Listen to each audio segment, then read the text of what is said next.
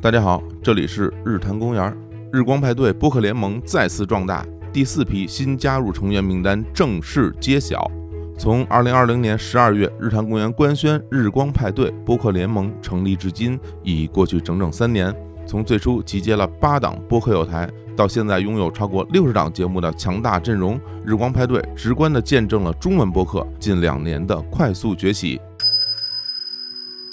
今年，也就是二零二三年，共有二十一档播客新加入派对联盟，他们分别是 Anyway 点 FM 设计杂谈、Iowa Radio、半拿铁、处女武器、东腔西调、带薪摸鱼、非正常旅行、火象三傻妙妙屋、进化人生、快乐亚军 Runner Up、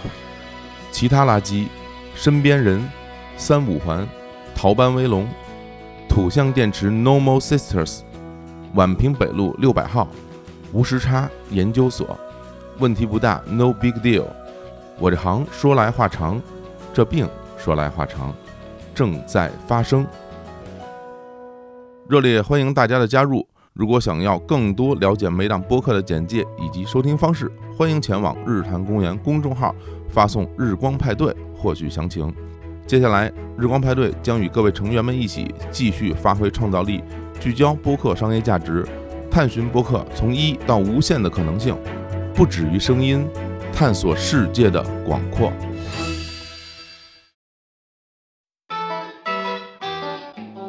精英环境精确到这里，从此以后被分为哪一类？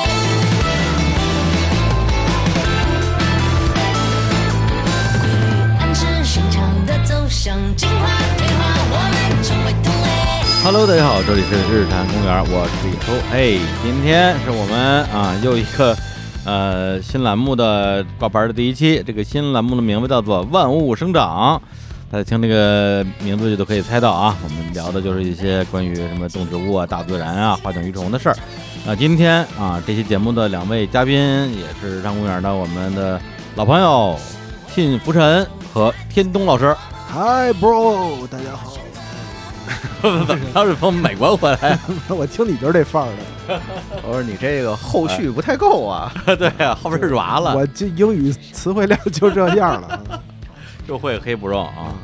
来，天子老师给大家打个招呼。呃，大家好，那个我连他那两句我都不会，英语已经全都还回去了啊，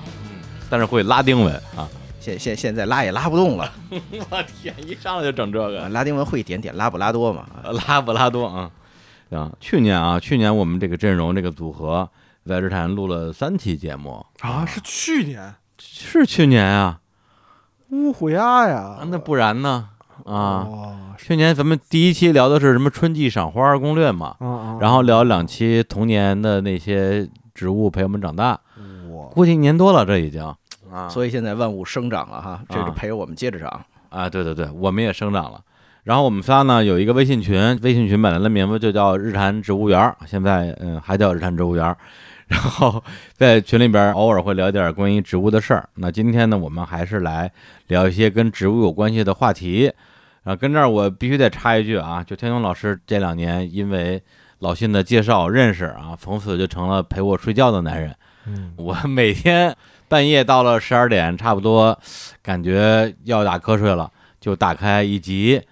天东 ASP 的植物观察日记，哎，是吗？嗯类似天东博物日志啊，啊，对，博物日志差不多啊，就是在 B 站搜索天东 ASP 就能把它这哎我们打上广告了，就能把它这个视频搜出来，然后基本上我看三集以内肯定能睡着。哎呀， 这这是什么正面宣传呀？这是这不比那种什么内容多有趣啊、多丰富啊还好使，能助眠啊！我就应该专门做一集，就是在那个您这耳边儿，然后弄点，嗯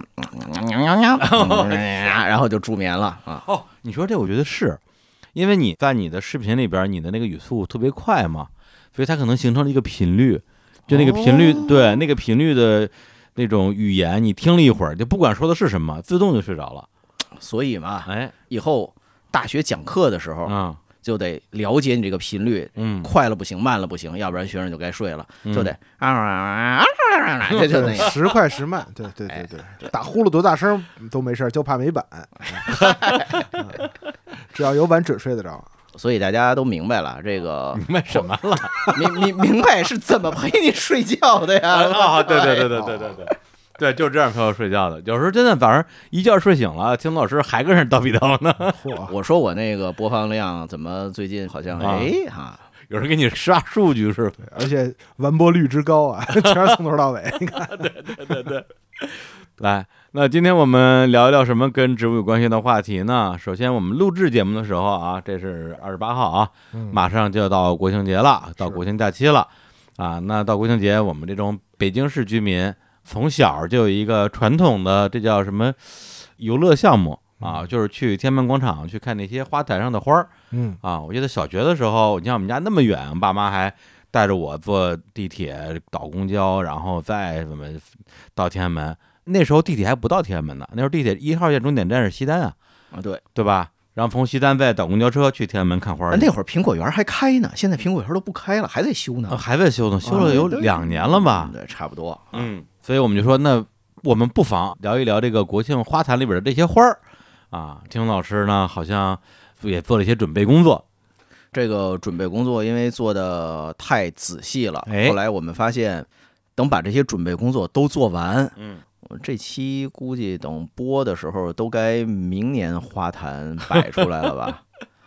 你这准备工作也太细了，所以说呢，今年这个花篮儿咱聊不了，留着明年。明年啊、那啊那那咱、你准备一年。呃嗨，所以后来我就想，我说今年这花坛也好，花篮儿也好啊，嗯那聊不了聊什么呢？聊什么呢？咱们这个见面分一半儿，哎，把花坛的坛去了，哎咱们只聊花儿得了。聊聊花儿，而且呢，就既然是从这个思路过来的嘛，嗯我就说，干脆就说一说中国传统的这些花卉，嗯，反正也挺有意思的，也有好多故事在里边儿哎。大家可能也有一些听的耳熟能详，有一些耳不熟，然后不能详。嗯，嗯嘿哈，什么真理？这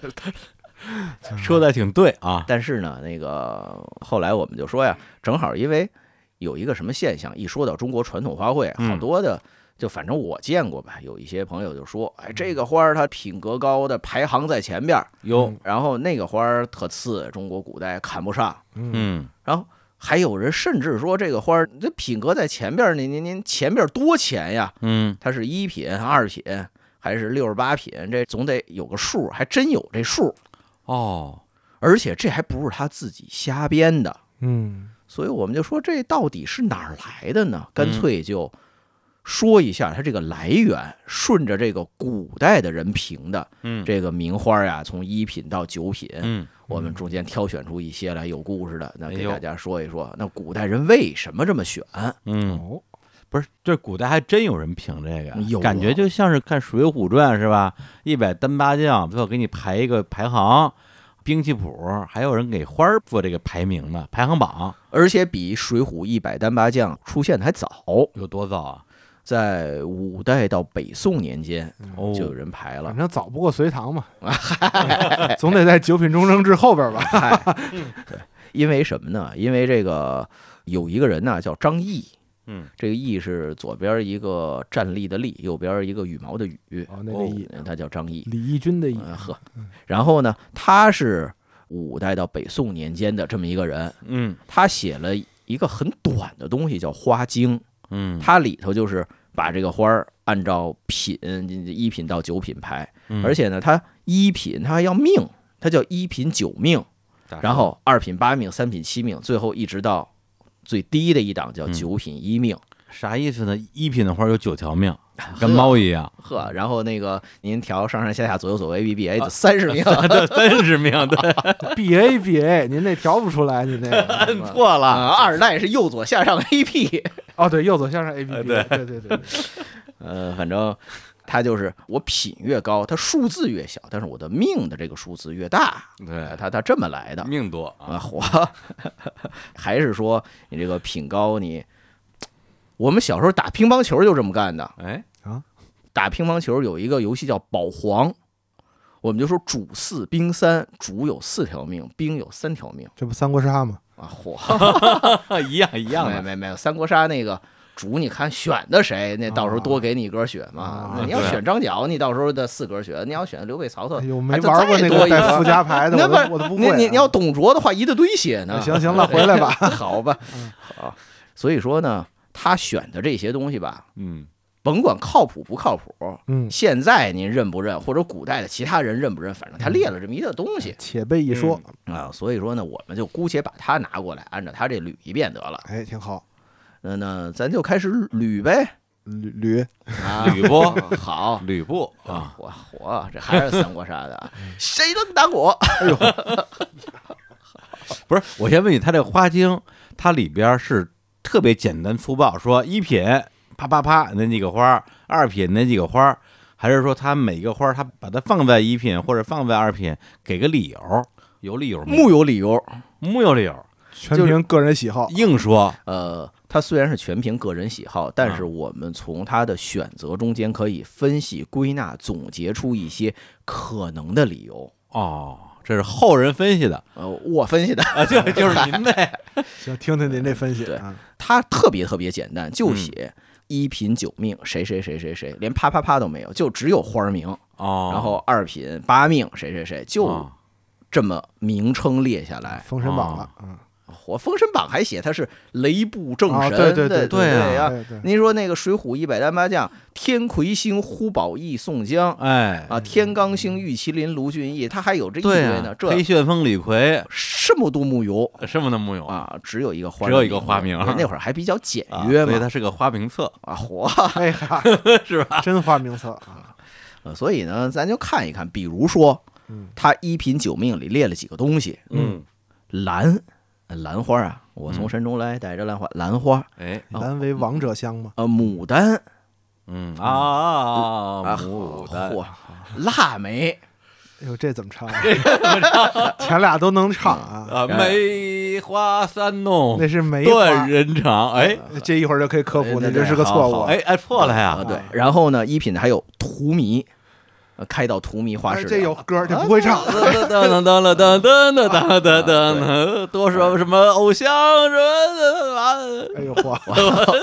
这这不能当这个睡前的这个节目的，开听。到荼 蘼，哎，就这 哎，对别开枪自己人啊！所以荼蘼是一种花儿啊，对，是一种植物，是一种花儿。哦，然后呢，一品还有一个东西就很有意思，嗯，他写的叫紫风流嗯， （括弧），他说这是睡香的艺名。嗯，那睡香是什么东是西呢？什么按东照西呢现在的植物学说叫瑞香。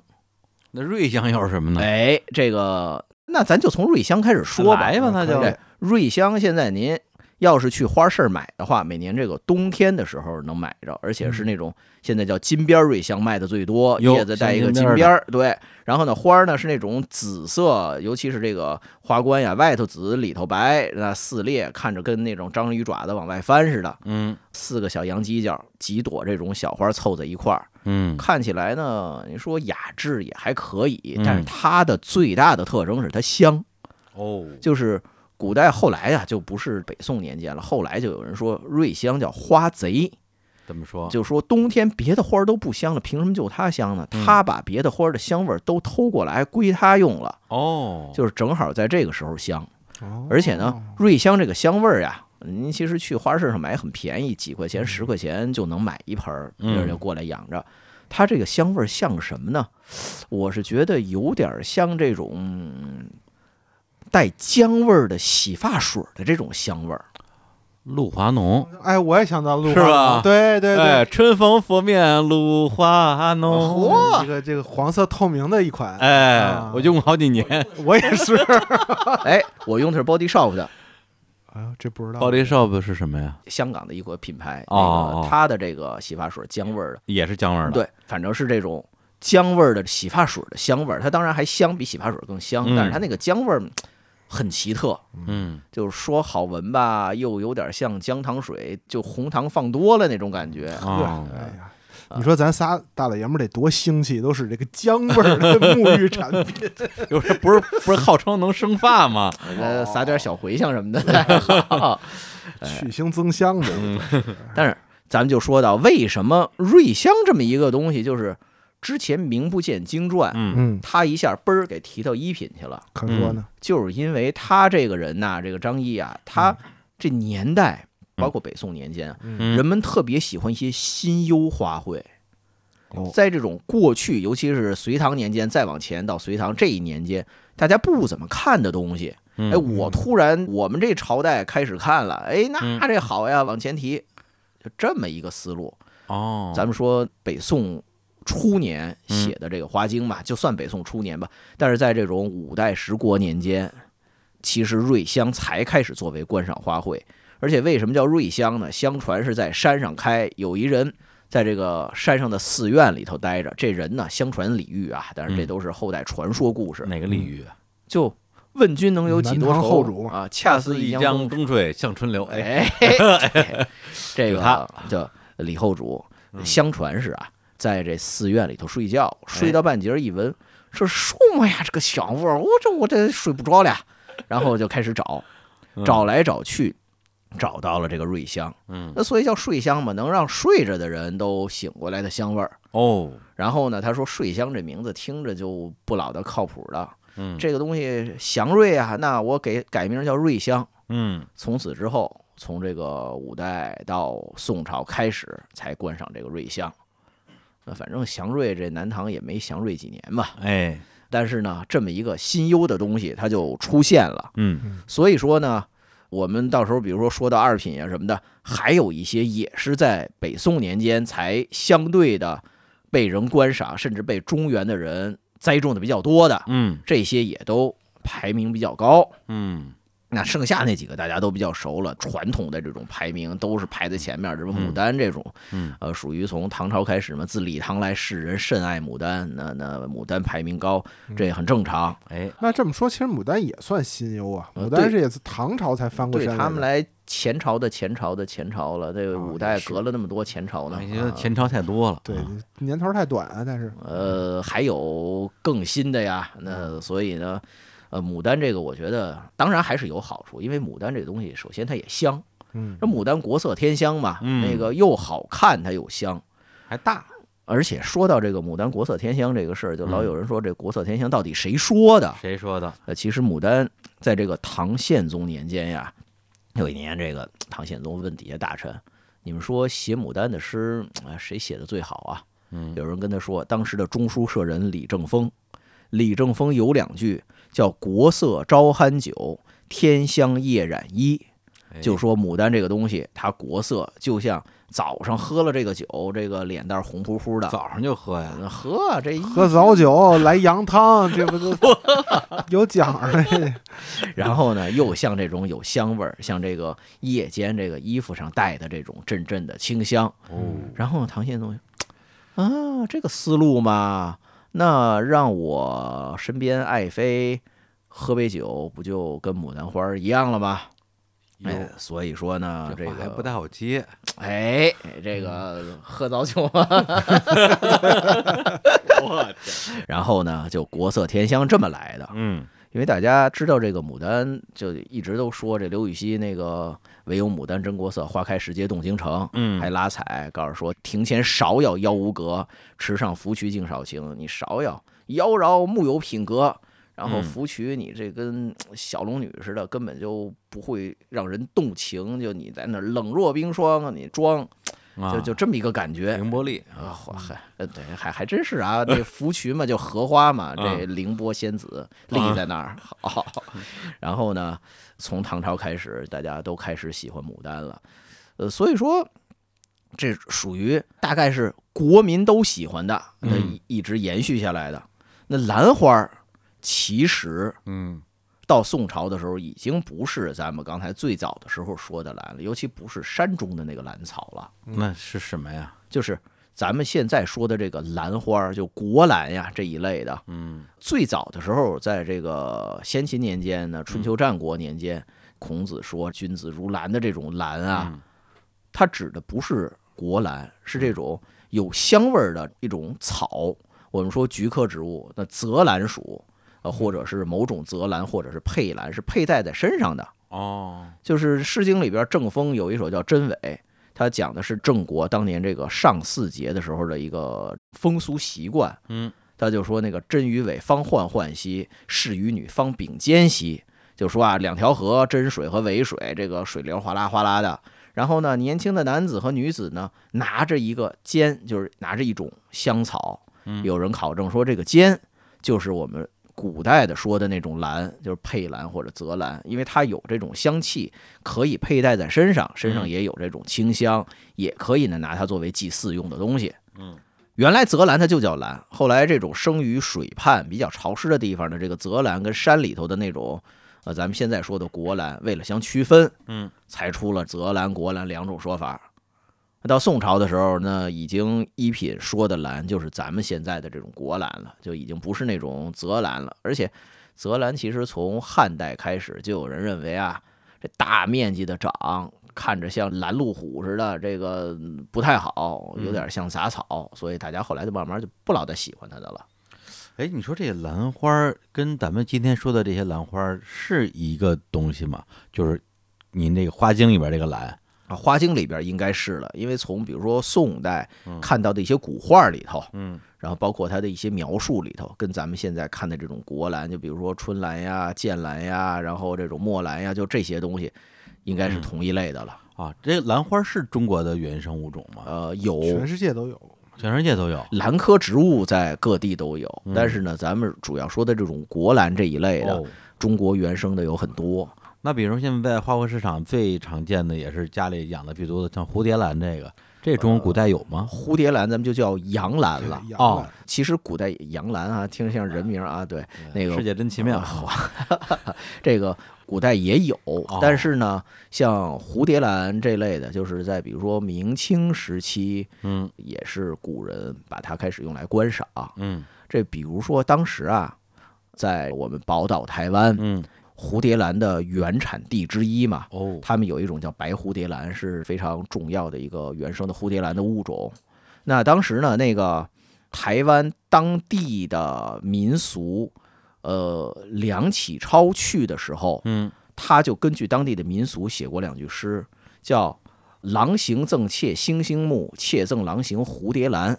就是青年男女要分手的时候呢，我给你星星木，就是一品红。嗯，一品红其实不是当地原产的，是那种外来过去的，但是在当地已经变成规划外来的植物，可以野生了，赠一品红，还你一丈青。啊，火， 好对吧？好嘛。然后呢，同时呢也会赠这种蝴蝶兰，哦，就是说当时这两种植物嗯在民间可能都作为这种代表离别思念的这样的一个花卉，嗯呃，所以说呢，这种洋兰在当时就已经慢慢的进入到我们古人的这种观察呀、描述呀这样的范围中间去了。嗯，那兰花被中国古代人认为是一个很典雅的啊，这么一种花卉，它有没有一个出处啊？这个其实是从咱们刚才说嗯兰的这个变迁开始哎就有这个因素在了。原来说这种君子如兰，最早在先秦年间就开始说嘛，嗯，但是咱们得抠它为什么？你为什么对啊？对，就是因为不管是说泽兰这种兰草有香气，还是嗯后来的国兰有这种清香，这种中国古代的传统很重要的一点就是，植物的这个身体上，嗯这个植物体上嗯带有香气，可以和君子这种，比如说它的比较好的。优雅，然后它这种高洁这种的品性相匹配，嗯，那我何不能说带小茴香味儿的这个像君子吧？这听着就不老的靠谱了。所以说呢，咱们又回到刚才最早那话题，哎，宋朝人他为什么把这些植物评的一品、二品评的品性高？啊哦对，为什么呀？他评了好多都是有香气的植物，他要哦往前放。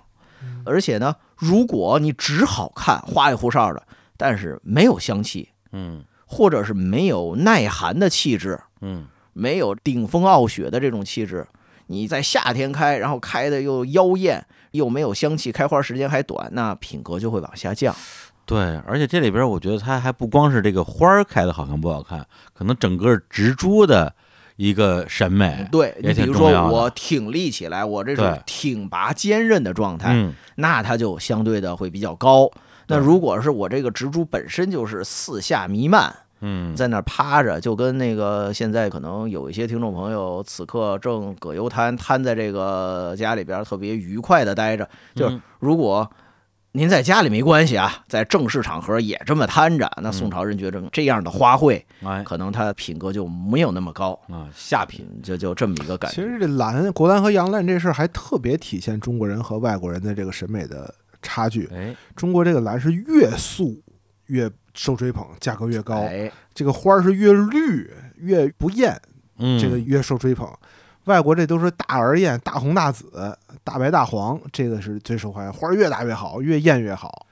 挺体现这个审美的差别的。对，其实是这个感觉。嗯，但是呢，只是看这种，比如说艺术品嗯或者是高雅的东西，中西方有这种差别。嗯那比如说一些跟民间生活息息相关的东西，就就这种差别就没有那么明显了。嗯举个例子，比如说从古至今嗯吃饭，嗯这中国并没有说越素就越好啊，还是喜欢这种大鱼大肉啊。这个嗨素这啊不，一样，蒸羊 这羔、不蒸是一熊个掌、蒸素鹿啊哎眼儿这吗？不 一样就真的是这样。您看，连这个牡丹都算够艳的 花儿了，挺艳的，还是把它比作喝早酒的嘛，对，就不嗯像那您要是这个中午刚 喝一顿，晚上再头头那样的， 的就红成那样的花儿，这不太受追捧牡丹很重要的一个原因也是有香，啊。它这一品的所有的这些东西全都有香。嗯那包括荼蘼，咱们说也是这种蔷薇类的嘛，嗯它也是香，而且它花色是白的，嗯，嗯，那这就很素，对，就是有这种君子品性。那嗯不一样的是腊梅，哎，对，说说这个梅啊，我我想起来了，这么唱的，嗯若非一番寒彻骨，哪来梅花扑鼻不哦香？哦对，这这这这哎这是头两句，呃接着才是这两句词儿的。啊，是吗？对 若非帆寒彻哦骨，哪来梅花扑鼻 香？头两句是就啥就就是这两句来回的唱，就全是这两句。就开封油锅包青天，开封油锅包青天。哎，哎，若非一番寒彻骨， 哪来梅花扑鼻香？等了等了等等等，来，你哎先来说说腊梅哎吧。呀，就正好李叔刚才说到这个呀，腊梅和梅花，嗯从植物学上来讲，它是两个东西。嗯，腊梅我知道是开黄花那个对是，吧？黄了吧唧的这个、啊那是腊梅，啊，是植物学上两个东西。但是您刚才这个把腊梅当梅花，是在五代宋朝以前哎呀，嗯经常会混淆的。嗯，唐诗里边很多说梅的时候，很有可能说的是腊梅。哦而且唐朝人好多会认为梅花有三种颜色的，有红的、有白的、有黄的，都是梅花。哦，就跟咱们说这个白玉兰、紫玉兰，什么什么什么玉兰呃、，白子玉兰、白紫紫玉。兰一 样。对，在当时的认知里，它就是一类东西呃。对啊就是并没有把它区分开。嗯那腊梅呢？其实直到我们说北宋年间，嗯虽然民间也有一些说法，但是在文人里面写这种诗文呀，写这些文艺作品来嗯区分它，是在什么时候呢？到了苏东坡，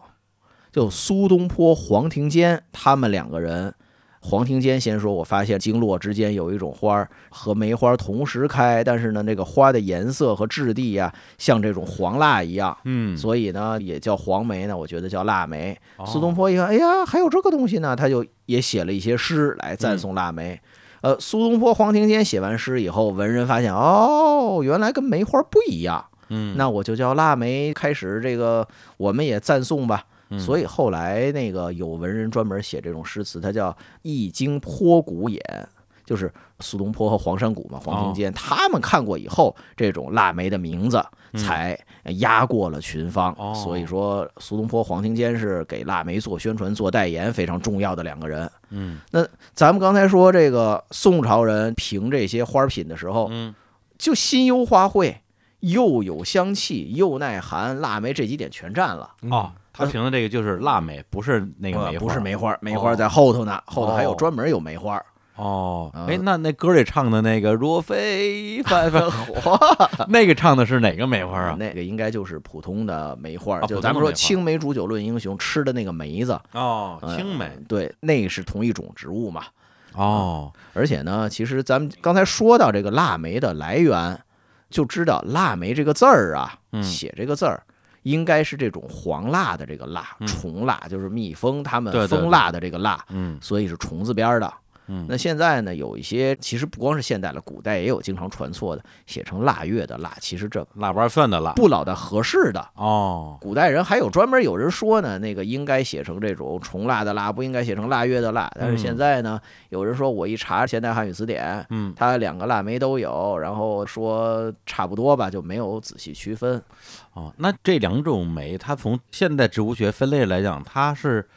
差的多了去了。啊是吗？对就就是不是一家子，这哦离得比较远哦，就是在这个进化树上实际上是有距离的啊。对，就是他哦们相当距离呢。亲缘关系比较远。哦，呃，只不过是因为恰好说它们的开花的时间、它们的哦气味儿比较相似，对，确实比较像。所以被哎人搞混了。现在在大理，我们公司院里就有一棵青梅树，然后我自己家院里就有一棵腊梅树，啊，这回我能分清谁是谁了。呃，其实看果子就很明显呀。嗯，那青梅那果子那种球状的，里头有一核，外头全是果肉。对，腊梅那果子，我们看的像果子一样的这种细长的，有点像个小口的，它叫嗯果托。儿。那果托儿夏天的时候是绿的，嗯到第二年春天、冬天、春天的时候，慢慢变黄、变干枯，里边的真实的果子才掉出来。但是呢，那个果子经常被人当成种子，哦黑色的、狭长的，然后掉到地上，像什么呢？像什么呢？像大蟑螂的卵鞘。有谁见过大张的软壳 啊？问这题应是该很多人见过吧？北方少，南方哇，啊，我没见过啊。呃，都甭说大蟑螂，就咱们那个小小蟑蟑螂螂，那德啊国小蠊，德国小在蠊我们家打死的时候，有一个在临死之前还嘣儿产出一个卵鞘来，哎呦，就是它我死前我把这个希望的种子留到世间嘛。嗯大蟑螂也会这么干，但是哦小蠊那个它那卵鞘小啊，嗯，这大蟑螂那卵鞘大，跟这个腊梅的真的果子长得一样一样的，原来以至于我把那个图发出来以后，就有人骂街。哎吓着我了啊就说正你吃你饭你呢发这玩意儿干嘛呀？后来发哦现不老的对，嗯。实际天童老师把这个果实种下去呢，第二年发现也出来不少蟑螂。我我 看行，不用第二年哦好吗？ 感情都没弄对 啊。 所以说，其实咱们刚才说这一堆嗯一品的东西，嗯所有都有香味儿，嗯，要么就是耐寒，要么就是新。要么就是看起来嗯像老信说的非常的雅致，嗯，啊反正都是跟君子品性相关的。哎，咱们荼蘼还没说呢。哎，对，别把荼蘼给忘哦了。对啊呃，，荼蘼是什么？到底是什么从呀？嗯古至今一直在争论，且没有一个定论。哦，呃，我们倾向于说，荼蘼是一种蔷薇科蔷薇属的植物，就是还是一种蔷薇花，哦，但是呢，它花儿应该是这种白色，会比较正一点。嗯，纯白，呃，对，有点像重瓣的蔷薇，有点像木香。嗯，那现在有专门考证荼蘼是什么的啊？那从古代的古画呀、描述呀，最后认为可能是大花白木香，它是一个杂交出来的这样的一个物种。也是蔷薇科的吗呃，？也是蔷薇科蔷薇属的、嗯啊，大花白木香，它是重瓣儿的。然后呢，经常是一枝上，比如说开三朵花儿，然后叶片相对的狭长一点，嗯呃也是有香味儿。而且呢，我发现早些年呀，嗯中国就是好多地方种大花白木香非常非常少，嗯这几年有一些地方哎开始种了。就可能是有一些苗圃开始这种我培养培育出来这些，然后嗯也有人发现它可能跟古代的这个荼蘼有关系，嗯，所以开始种了。那这只是一个说法，对，就各种说法嘛。那我们采取其中，重瓣空心炮啊、那重瓣空心炮其实不老大靠谱。哦不太靠谱呃，但是呢，也有人认为就是木香花，啊。就是反正各种说法，甚至有人认为，比如说是蔷薇悬钩子，嗯蔷薇悬钩子它不香啊，嗯，嗯还是得有香味儿的嘛。对，嗯。那荼蘼这花本身它有什么特色吗？因为说实话，我到今天之前嗯啊，就哪怕我在月下上我都听了那个翻唱了，我都不知道荼蘼是一种花儿。我一直以为它是一种状态，就开到荼蘼，就是什么开到哎糜烂。为什么是这就这种感觉这个意思呢？就是这啊花儿其实长得也不那什么，味儿也不特殊，嗯，它就是开花这个时间特殊，怎它么就说占春末，哦，就荼蘼一灭，这百花尽，就春天过去了。哦，而且呢，既然说到这个事儿吧，就是说荼蘼这个名字从哪儿来的？那那那就多说一句，嗯就是古代也有荼蘼酒，嗯，嗯都是那种酉字旁嘛，申猴酉鸡那个酉酉字旁，就说明是这种酿制的东西。嗯就有人说呢，荼蘼花的这个花色和质感跟荼蘼酒相似，所以呢叫荼蘼。那是花儿先有的还是酒先有的这个事儿不可考了嗯，啊、但是呢，这荼蘼这个名字其实是这么来的。哎呃，刚才老啊信说到，就是正好占这么一个时间嘛，嗯同时呢又有香味儿，又比较白，又比较素雅，所嗯以说就就干脆把他的这个品格也提得很高，呃，嗯所以说把荼蘼哎搁到九品去，不是一品去了，就就哎这九品太低 了啊，这个喝酒那九品那不对啊，这个荼蘼酒嘛，呃嗨，但是呢有个问题，嗯 咱们要是一品一品每一种都这么聊下哎来，哎，七十多种，咱们今天就 歇了。我也发现这个问题了，所以呢聊的聊的挺细的，对对啊，所以所以从二品开始，咱们有一些咱们就得那个 pass 过去了。嗯刚才咱不是说这嗯种有香味儿的，或者是这种新优的，嗯在北宋年间就比较受欢迎嘛。嗯，二品里头就有俩这样的，哎，一个是茉莉哦，一个是含笑花。心想着着我的小茉莉，小哎都有歌哎，小茉莉，好一朵美丽的啊茉莉啊花，对啊还有什么含笑，啊，对啊，含笑黄沙黄沙满天飞，这这都这逮算吗逮起来了，这个 歌手含笑，啊 这是一期音乐 节目，所以说呢，这两个东西为什么咱们刚才说是新优的东西啊，嗯嗯都是南方产的，哦，原来北方没有。嗯就是因为开疆拓土，然后再加上这种运输呀，各方面这个越来越靠谱了，嗯中原地区的人才能看到这两种花卉。嗯嗯而且呢，茉莉在当时呀，有一段非常曲折的故事，来，呃，以至于什么呢？以至于现在有人说这个茉莉这么好，我们拿它当国花行不行啊？这哦个我不说行不行，嗯但是听完这个故事以后呢，大家通常都觉得，嗯，可能嗯再给想想吧。来，这故事是什么年间的呢你给？说说也是宋代初年。嗯当时五代十国有一个南汉国，嗯，南汉国这个国王最后一任叫刘昶，金字边一个长短的长，刘昶。嗯这刘昶就荒淫无道，荒淫到什么程度呢？就是嗯比如说刘昶啊，我只信任这种阉人太监，但是呢。您说咱们一般的思路，我信任这个阉人，我在阉人里边我提拔一些有能力的，嗯十常侍啊什么的，嗯提拔一些。但是呢，刘昶不是，我看上谁了，你有本事好，你到我这儿来当我的大臣，嗯嗯，给我把这人这名士嘛，有有名士，给我逮过来，逮过来先把他阉了，然后让他在我这儿当官儿嗯这么着来，啊。甚至那个有一些什么僧人，就是比较得道高僧，嗯比较有这种本事的，或者是这种啊佛学非常好的，嗯然后逮过来给我阉了，然后到我这儿来当官儿，就是荒淫无道。确实有点过分了，这个。啊这样的话，谁还愿意好好学习，天天向上啊？ 是吧？要不然你最后就等你一刀这个。所以南汉国就快不行了嘛。嗯但是当时因为离北宋太远，嗯所以这个赵匡胤啊，他建国以后还没顾得上收拾他，哦直到宋太宗赵光义这个年代，当时有这个南汉国呀、跟北宋、跟宋朝还有使者往来呢。嗯然后这个宋朝的使者去了南汉呢，使者住的这屋子里头，哎，发现摆了一种花儿，白白的、嗯香香的，这香味儿怎么那么香，那么好闻呀？宋朝使者就问啊，说你们这是什么花儿啊？然后呢，南汉这个，嗨，磕问着了，这等这句啊，等了好几天了。呃，刘昶教他的嘛，这一旦问了，你们说，我们这花儿呀叫小南墙小南墙，啊，对我们南汉国嘛，我嗯，们别看这花儿小，但是我们墙，我们南边的小墙啊，不是哪哪个墙啊？就是小墙的墙啊，真是那个墙啊啊！说我们这花儿叫小南墙，你哦你们别看不起我们国家，我们虽然小，我们在南边，但我们强。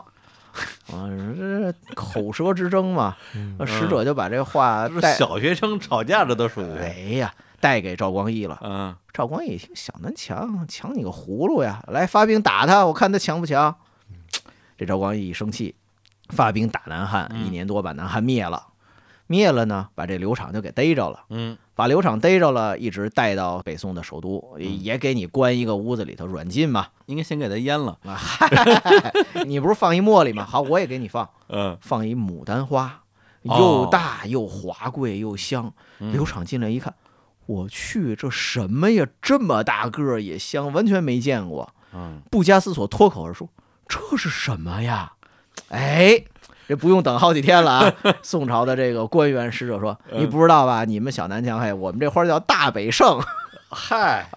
真叫这个， 对，就这么一个故事，嗯就是从此之后呢，小南墙这个茉莉花呀，在宋朝，在北宋年间呀，嗯它慢慢进入中原了，就就。您说小南墙，我们让它当国花儿，呃这好像总觉着有点别扭这种感觉。哦，但是茉莉还是一个很好的花儿，对对这个对我们不能否认。对对对，为什么茉莉没有到一品呢？嗯嗯，因为它不耐寒。哎，就是那南边的花儿呀，稍微冷一点儿，嗯它就长得不好了。对，所以现在就包括在北京，有一些那个爱种茉莉的都得盆栽呀、盆栽，然后是在冬天的时候得搬回屋里去，要不然的话，这这都不行。我我就说这个，因为我非常喜欢茉莉花它的那个香味儿，嗯，但是我在北京真的是养一回死一回，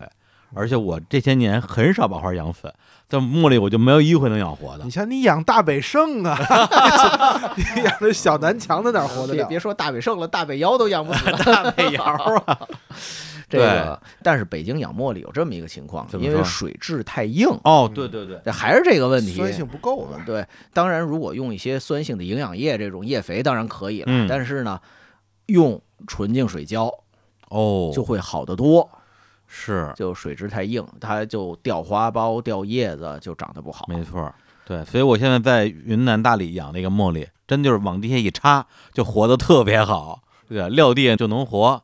北京养可太费劲了，这个茉莉，呃而且咱们刚才说这个古代人嘛，尤其宋朝人喜欢这种有君子品性的、这种亭亭玉立的、坚挺的。呃，茉莉不太行，茉莉是往下趴着。嗯你养茉莉那时间长了，你要不修剪，它那个枝子起来，它是到处乱爬，啊对对对然后对对趴着的。就是茉莉它，它没有那么坚挺的感觉，没那么支棱，对呀、好一朵美丽的茉莉花，它没有力量嘛，这所以说这哦这趴着，这个呀，哎呀，我以为你说好一朵美丽的茉莉，我以为这啊，你看它这个转音啊啊，嘿这个呀蜿蜒啊美，丽 嘛，就结果你这这就看出民歌这个“倒”字是多么严重的问题 啊！啊，真是倒字儿的问题，对，那民歌倒字儿，茉莉倒汁儿嘛，这这这嗯，这都是别大忌挨骂。大忌啊了，嗨。所以说这是茉莉，哎刚茉才莉刚才含笑就稍微带一带吧，这也是南方植物，也是南方的，嗯哎呦那含笑也有香气，嗯，是但是呢，它那个香气特别逗，就是又像香蕉，又像苹果，然后就有点像那种果香，或者是发酵有点过了的那种果香。嗯，所以说呢，古代人就说含笑，它为什么叫含笑呢？是因为花儿在半开不开，嗯像这种美人含笑，这种欲迎还拒、欲语还休这种含笑的这个状态，嗯它能持续很长时间。等到花儿全开了，那种香味儿就太熏人了。哦呃，，半开不开的那种香味儿呢，还比较容易接受，所所以叫含笑，含笑长啥样？是跟玉兰差不多呃是吗？对有点像。然后呢，花儿比玉兰花儿小一些，嗯，因为跟玉兰都是同一个类群的嘛，都是木哦兰科的植物。南方什么城市种含笑比较多呀？各地各地而且对野的很多，呃哦，，山里边野的也有，然后公园里边这随便种呀，就都非常常见。比如说嗯像云南呀、两广啊、福建什么的，哦就就都很多。怪不得当年杨钰莹出专辑叫《风含情水含笑》呃呢。嗨，嗨，这个江浙沪地区也有。也有的盆栽的多一些嗯，再往南就地栽的就很常见了。嗯那北京其实也能见着含笑，嗯这在园林博物馆，哦它在室内栽了一些含笑，嗯但是呢，这个含笑长得不如南方这种我们说露天种的嘛那种长得那么好。对，那肯定的空气不流通嘛对。，但是反正也有，我那想嗯闻那个香味儿是直接去是能闻到的。哎，那含笑也是这么一个东西。那咱们这二品花里边，咱们不重点说的还有哪些花儿？呃我想不重点知道说知的，道。就比如说像刚才说会，就是古代已经把兰蕙嗯呀、连在一起啊，兰蕙不采，无意蓬蒿。那就古代人不讲究我们保护野生植物啊，那嗯种兰和蕙它们是区分的，就是嗯比如说这一枝儿上花儿多的、花儿少的，它们来分那种兰和蕙，其实嗯就跟兰花它的意思是一样的，就不细说了。哎然后还有一个呢是盐桂，就古代人把这个桂花分成好几类，哦，其中有一种就是长在这种山石上的岩桂，当然也有人认为岩桂是其他的一些物种，反正嗯各种说法都有吧。嗯嗯就是也是对于他们来讲是一个新优的。嗯，然后二品里头还有一个东西，其实也是很新的，哎，琼花。嗯就是您您没钱还在那儿使劲儿的什么网贷呀，然后欠债呀，琼花嘛，嗯啊，这个琼花，啊穷开隋心，隋炀帝无道，这我有的唱。这是什么呀？琼花嘛，哦，这是隋炀帝修运那河，左左了下扬州观琼花嘛哦，你看有文化了，湖岸奇画一草鸠，都唱着太平歌词了，有什么文 化呀？死了祭 礼啊庆仙。哎对，，对这个这节目有谁能全听懂这些梗 啊？什么破梗都有。不隋炀帝这个，因为啊曲艺里边经常用嘛，嗯，比如说这个贯口嘛，说隋王二世次子杨广，杀父夺权，镇凶屠嫂，欺娘戏妹，宠奸臣灭忠良，造龙船下扬州，纳蜀行州，选来民间美女赤体拉纤，传至途中，割断纤绳，使美女个个跌倒以博昏王一笑。直接因隋炀帝南柯一梦，梦到一种奇花，梦醒张贴榜文，辨识寻花之人。王世充接榜进宫，进献琼花图，这才有炀帝下扬州，来到琼花观中，不见花开只剩败叶。那杨广冲冲大怒，却只见一十八片大叶化作一十八路反王，六十四片小叶化作六十四路烟尘，搅乱大隋江山。到后来，程咬金侮辱琼花观，五花棒棒打隋炀帝。靠山王杨林定计夺印，熊过海力托千斤闸，放走各路反王。小罗成枪挑杨林，隋朝江山落入宇文化及之手。杨广驾崩，天下大乱。后人赏花，并说前朝故事，正所谓此花已去不须接，亡国亡家总为他。父老不知前日事，逢人口口道琼花。 怎么插了这么一大段儿？我的妈 呀！木有听过这个版本我就等吧？那叫号呢。哦，这是这白人平的一扇儿吗？八扇屏一扇是讲宇文化及骂他你不是人，哦，后头半段琼花这是我家的 啊，嗨，啊，你嗨，嗯，就这么一个故事。其实哎大家都知道，隋炀帝看琼花没看成，然后把这大隋江山给灭了，嗯，嗯也就不细说了。但是琼花为什么？第一是新啊，嗯第二也是花儿比较白，比较好看，比较素雅。嗯，哦但是琼花不香，那琼花是不是是哪个物种也有争议啊？琼花现在确实有争议，嗯，就是很有可能古代唯一的那一棵琼花嗯是某一个物种的它的特殊的一个形态。哦，一个呃，所以呢质，变它没了以后，就是原来就说嘛，琼花没了以后，大家把聚八仙这个东西当成琼花。嗯嗯那现在呢，有一个物种的中文正式名就叫琼琼花啊花，也是有野生的。嗯，那么它的园艺品种，那就是咱们说的那种绣球夹米，嗯，所以啊绣球吗？不是不绣是球绣花，球长得是像，长得像，但是呢，从它的类群来讲，跟绣球是两类。哦，夹迷就是我们说这一类植物就叫夹迷，草字头一个夹克的夹，草字头一个麋鹿的麋嘛，哦，这一类叫夹迷，绣球夹迷。所以就是今天的琼花指的是这个绣球夹迷，对啊呃，但是跟那个琼花是不是一个不好说？今天的琼花呢，跟绣球夹迷很近似，就绣球夹迷是琼花的园艺品种。嗯琼花还是能开花能结果的，嗯，绣球夹迷是它园艺品种，它变了以后，哦，它不结果了，但是它的花儿更热闹一些，就成嗯球了，这么一个情况。哎，嗯，所以这些都是二品的，二品的，就反正都各自有点毛病吧。嗯那像琼花它不香，然后那两个它可能不耐寒，嗯，然后还梅粒是吧？这个梅粒的对，这二品的。哎然后三品大家就有很多熟悉的东西了，来这来个来我们这老惦记着说什么。比如说莲花，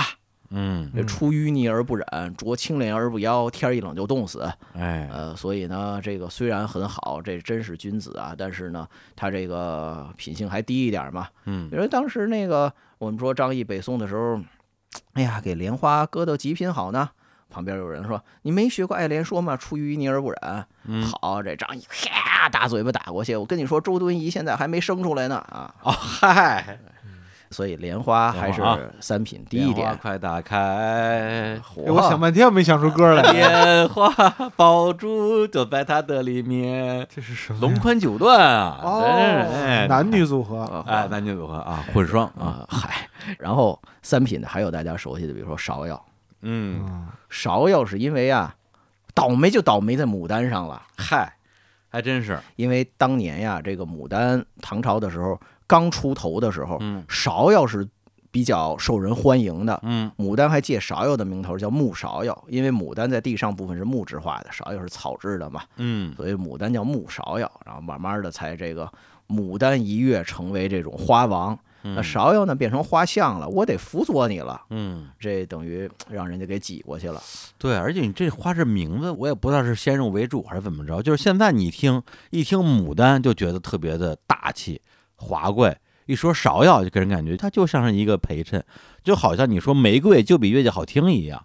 哎，这个就是从唐代以后慢慢流传下来的一种文化上的传承，嗯到我们现在就有这种感觉了。嗯因为芍药这个东西，我们说芍药叫那个着于三代之际，就是在很早很早年间呀，大家嗯认为芍药是个好东西，嗯属于这种风流雅士他们吟咏的。嗯刚才说《诗经》，我们说到真伪那种拿这个泽兰嘛，嗯拿佩兰，就说这个青年男女在上巳节我们这个做活动，然后呃除活动对呀、就就是大型相亲和春游哎是活动嘛，是是开 party，嗯对啊，拿着这些这音乐个节呃香草，后来就说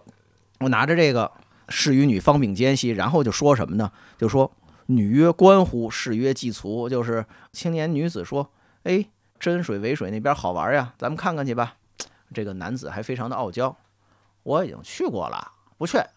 然后呢，女还得什么口音？嗯，对啊，女曰：“且往观火呀，还是去看看吧。嗯啊，苇之外寻虚且乐。”就说呀，苇水它的那个河岸上呀，又好看，又又大又好玩儿，去吧。嗯然后呢，去没去呢，就没有他们的对话了。最后就为是与女依其相谑，赠之以芍药。就这青年男女啊，他们互相的调笑、开玩笑，嗯然后呢，要分别的时候，互相赠了芍药。嗯呃，董仲舒说为什么赠芍药呢？这个芍药叫可离，就是我们离别的时候赠这个芍药。所以哦有人把芍药当成中国的情人节送的花儿，嗯就是从《诗经》这个年代他们的这种民间的一些风俗来的。嗯为什么赠芍药呢？说叫可离，因为芍药，我们说这个古代非常讲究谐音梗嘛，哎芍药这个芍和药呀，认为是发音差不多的，都是这种入声音。嗯，然后呢，芍有药说是啊绰约之变嘛，对，绰约、芍药，药跟约是同音的。完全同音。对呀、说那个青年男女要走了，送个芍药就约嘛，你把芍药哎给我啊嗨约。没听说，那女的回答了绰约不去，所以说这个芍药之前很好，嗯但是呢，咱们还说为什么牡丹一品，芍药就三品了呢？嗯首先是芍药花呀，没有牡丹那么耐开，嗯，然后呢，它质地又是草质的，不像牡丹那么坚挺，哎所以说呢，它低一点儿。嗯然后包括呢，另外的也有一些三品的东西，啊，它等会儿啊，你哎我呀这我这哎嗓子有有点不太对劲的啊啊，让嗓呃我先来两勺药。好家伙，大郎快来两芍药，来这芍药治治您的嫂子。行行行啊，哎，好嘞。勺勺勺药勺药来完了，您继续。对，然后包括我们说三品的时候，还有一些也是有香味儿的植物，嗯，呃，像丁香。这我喜欢。你你说你最爱丁香花，哎呀，哎呀，拿粪钱 开开门门鲜花，太臭了，还粪钱，哎 呀，不是，你这个倒字多重要啊！咱就说，又倒霉。哎呀，嗯，然后栀子、 开呀开， 开呀开，我 天，完了完了，今完了今今今天变成这个演唱会了是吧？嗯嗯而且这个丁香、栀子都是大家很熟悉的东西嘛，嗯对不对首先都是有香味儿，嗯，栀子而且还比较白，嗯就更招人喜欢。丁香是不艳俗、不闹腾，那么对嗯一小抠抠花儿，然后还那么小。嘴儿大脖子憨嘛，嗯叫唤的声儿就大嘛， 香味儿就远嘛。这所您以说这是栀子，这是蛤蟆，所以说，北宋年间，嗯他评选这些名花的这种排座次呀，嗯一二三四五六七八九，它还是有它的一些踪迹可循。嗯嗯嗯呃，栀子、丁香都是，但那不耐寒，都对是在这种丁香春末的时候开，栀嗯子要到这种夏天的时候最热的时候开。栀子北京也不好养，对我在北京养过好几次，都养死了。哎，跟养茉莉一样，对栀子对也对是，你这个不能浇自来水儿，嗯浇纯净水，嗯，然后弄点酸性肥，哎，是养的很好。我那会儿栀子就这么养，养好几年，年年开。啊，然后我出差俩礼拜回来就完了，因为我出差的时候我没法给它浇纯净水啊，哦我自动浇花器喷的是自来水儿，啊就浇俩礼拜自来水就完了。对，哎呦，就太黄叶儿全都掉。太金贵了，对我但但都是喝自来水啊，嚯，撅尾巴管是吧？ 但是如果要是到这种合适的水土，比如说华东地区、南方那些，他们本来水质没有那么硬，嗯，那就养起来很容易。那山上全是野生的栀子花儿，说这个也特逗，还是五代十国年间呀，嗯，这后蜀嗯后蜀的这个国君，这全是亡国之君孟昶，嗯，孟昶当时就被人坑了一道，哎，就有一个人叫申天师，呃听着就特别牛那种，不是，他就叫申天师，叫天师是吗？号称是天啊师吧，号天师，对，哎申天师过来跟孟昶说呀，这个我发现一祥瑞，嗯，这什么呢？这叫红栀子果。嗯，他把这个红栀子果说，我发现两个，这个我不敢自己留着，我献给您。嗯，然后孟昶说，栀子都是白的，没见过红的呀，开是哎哎红花的栀子没见过呀，没见过，种了吧，专门找花匠给种，种了还真长出来了，嗯，还是开白花。嗯，再找申天师也找不着了。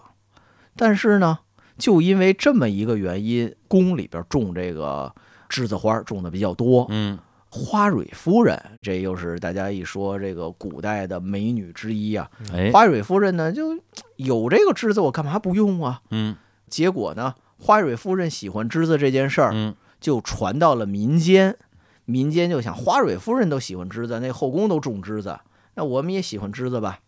以至于当时后蜀一时间喜欢栀子的风气就流行开了，哦，因为一觉得这个，比如说国家的，就当时这种后宫嗯呀，他们这些尊贵的这些人，他们喜欢什么，那我们也学着他来吧。哦成了一个时尚潮流了，对啊呀、知然后子热，啊然后还有人分析呢，申天师说那红栀子呀，它不是花瓣儿是红的，是果子是红的。嗯，那是呀，那栀子那果儿要么黄，要么红，要么橙，这都是这几种色儿嘛。这本嗯来本来就红的，对呀、 所以说孟昶被坑了一刀。不嗨，错，没种出蟑螂来就可以了。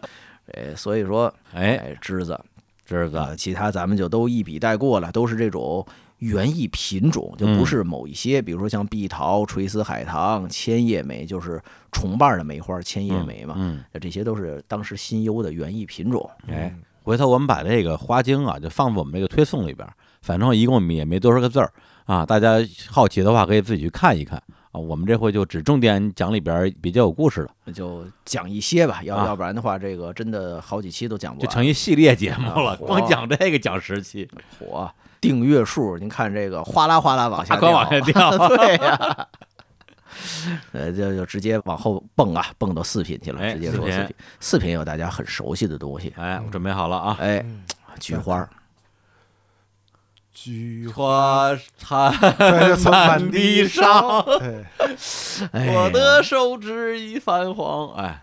这 能播吗？能播吗？这有什么的？对，啊谁谁哦哦，不对，你不是什么家谁家什么家手指不泛黄啊？我还没琢磨明白呢。菊花儿因为大家都很熟了，啊哎那个咱们说的植物的菊花儿啊，这个作为植物的菊花儿，菊花儿其实还算品格 可以，用解释啊，我天！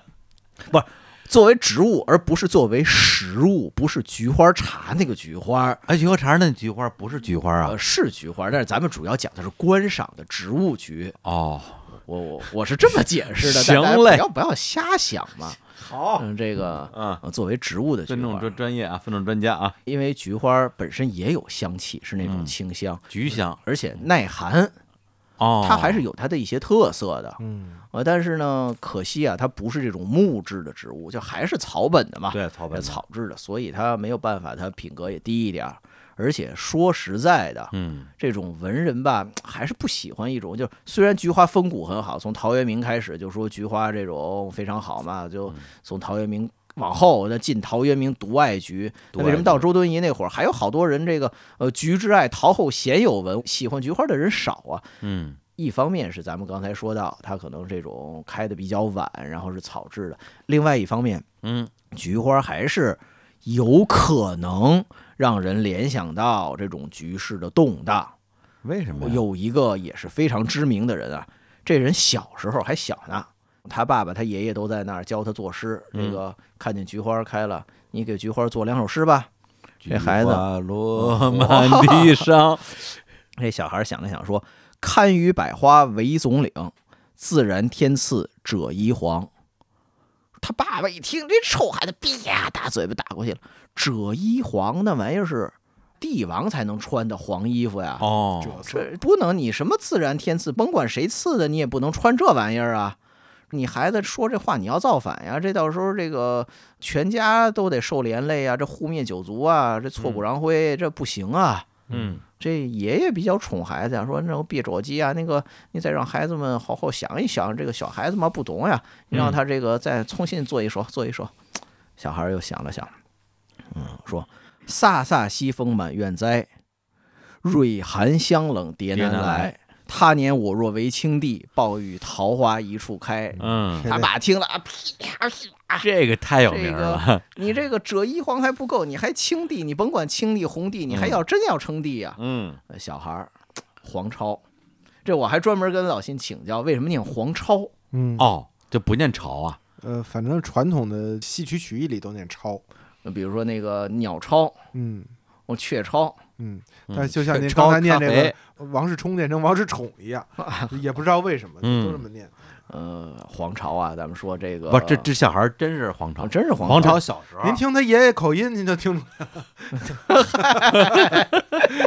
然后呢，黄巢后来咱们说不帝后赋菊，就是哎他小时候写菊花，就他年我若为青帝，后来又写了更知名的，嗯就是待到秋来九月八。我花开后百花杀，冲天香阵透长安，满满城城尽尽带带黄金甲，哎哎，文人老觉得这个东西不老的吉利的呀。嗯这个一说我喜欢菊花，你是不是也要戴个黄金甲呀？这个，嗯反正黄金甲一共就十二副嘛，十二个黄金甲胄嗯战士嘛。嗯你要抢谁的？你是抢白羊座的，你还是抢狮子座的？嗯这不啊，合这个黄金甲啊不不不不呀，合适嘛。对，后来呢，那文人不喜欢没关系，有人喜欢。嗯，黄巢这首诗被一个人拿过来洗了稿， 嚯，但是写的说实话不如黄巢那么讲究，因为黄巢还是个文化人，小时候就能写诗。嗯，啊哦洗稿这个人把满城尽带黄金甲洗成什么了呢？嗯，叫百花发时我不发，我若发时都下沙，要与西风战一场，满身穿就黄金甲，嗯，感觉这个境界好像差了点儿，就就没有那么的文艺。嗯，但这人是谁呢？是谁呢？朱元璋。哦，就是朱元璋呀、洗了黄巢的稿，来这么写菊花。嗯，所以，所以啊，咱所以咱咱们前头埋了一扣，写《花经》的人，这不是张毅嘛？嗯北宋年间，到明朝的时候，张毅的后人，那当然也姓张了。嗯，张谦德写过一个《评花谱嗯》，，就是他也评了这些花儿的这种品，一品、二品，一直到九品。嗯。叫评花谱，就是说我祖先就我上祖了，他写的这个东西我不能全都再照他的这个完全一样，我推翻他也不合适，那我嗯重新评一个是插在瓶子里的花儿。哦，朱元璋说菊花好，那明朝人谁敢说它不好啊？嗯，所以呢，到明朝的时候，菊花的这个品行就往上去了，哦，啊就插在瓶花里头的这个菊花，升档了，，对，升到一品去了嗯啊。所以说呢，这个朱元璋给菊花正了名，嗯，他要朱元璋活到现在，哎，不知啊道他、呃如果朱元璋活到现在的话，能 活到现嗯在，不知道他他对于当代人看菊花是一个什么的这种感受。呃老瞎想，我我我主要的意思是，现在菊花这个审美啊，这每年秋天这个菊展都是那种大头菊，然后这个垂头哦都快垂下来了，然后还得拿一棍儿支着，后头弄一个芦席子在那儿举展，那花儿都病病殃殃的，然后拿那个枝子支着，我一看儿乃插标卖首，就那种感觉了。这这现在的这个菊花的这个品种，嗯，可能和朱元璋当时夸赞的这个菊花它不一样了。，您这说话我老不知道该往哪边接，哎呀您就接歌儿就行。 啊，对，所以我觉得你看《菊花台》这首歌给《满城尽带黄金甲》这个电影当主题曲非常合适，嗯它，本来说的就是同一件事儿，啊，对，对吧？嗯，这个古代菊花应该尺寸不太大，看这个《嗯小菊花，聊斋志异》里说的这个这个有一个黄英这篇黄篇英目那嘛篇啊，，就说里边儿你这个品种太好了，好这又大又香，多大是多大如拳，已经很大了，像拳头这么大。因为什么呢？嗯，呃，菊花的品种的慢慢的丰富起来，是明清在逐渐的培养出来的。嗯那因为蒲松龄那个年代还没有那么多的菊花品种，但是嗯到清朝的中后期就有好多好多热闹的菊花的品种，嗯各种颜色、各种形态。嗯前两年在清华的那个美术馆展过一次，有一个百菊图的一个展，嗯那画的这些各种的菊花品种就非常热闹了。嗯咱们现在呢，其实说实话，培养出来的这些菊花品种，和清朝的那个一对比吧，可能现在单纯的追求大，嗯清朝那种还是比较多样，小的也有，中不溜儿的也有。嗯，呃，现在的小菊都不专门作为这种某一个去展了，都是一堆，然后凑成这个一个花坛挤在一块儿就干这个用了。哦嗯，所以说，可能审美一直也是在变化，是嗯然后品种培养也在变化是。那既然说到菊花了嘛，哎，哎，呃，同样跟菊花还是同样的这个品级四品的，嗯，还有一个说出来名字大家听着很耳熟，但是可能不知道是什么的，后庭花。哦，这怎么唱？商女不知亡国恨，我我现编的词儿。隔江犹唱后庭花。不是，这跟刚才那个是不是可以合并同类项啊？后庭花这个东西是什么植物，其实也是一直都有争论的，哦，因为咱们说“商女不知亡国恨，隔江犹唱后庭花”，大家太熟了嘛。对，这个事儿其实说的是当年陈后主的事儿啊，所以这个诗里边写这后庭花，它就指的就是这个后庭花，它呃，指的不是菊花。不是菊花，哦，这跟菊花没有关系，这个是当代人的一些错误的联想。哎串了串了，全给你们剪了去。啊，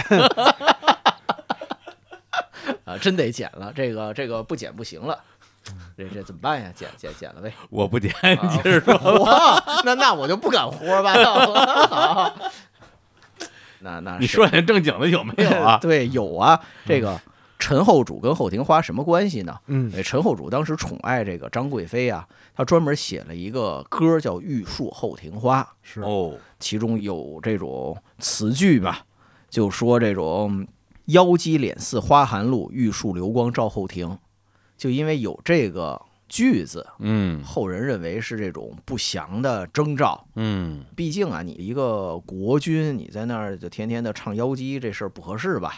哦，这个所以那个商女唱的这个《后庭花》指的就是陈后主写的《呃这个玉树后庭花》这这个个曲子哦，对唱那个曲子，对，这歌名叫《后庭花》，叫《玉树后庭像花像》。哦，对对懂对，了，所以呢，当时还没有指代某种植物，嗯但是也是到宋朝的时候，嗯咱说这个《花经》里头已经说到后庭了，说嗯后庭花了，那到底是什么呢？北宋年间呀、啊苏辙他写过两句诗，叫“后庭花草盛，莲乳系兴亡嗯”，就说的是跟这个陈后主的关系。他自己标注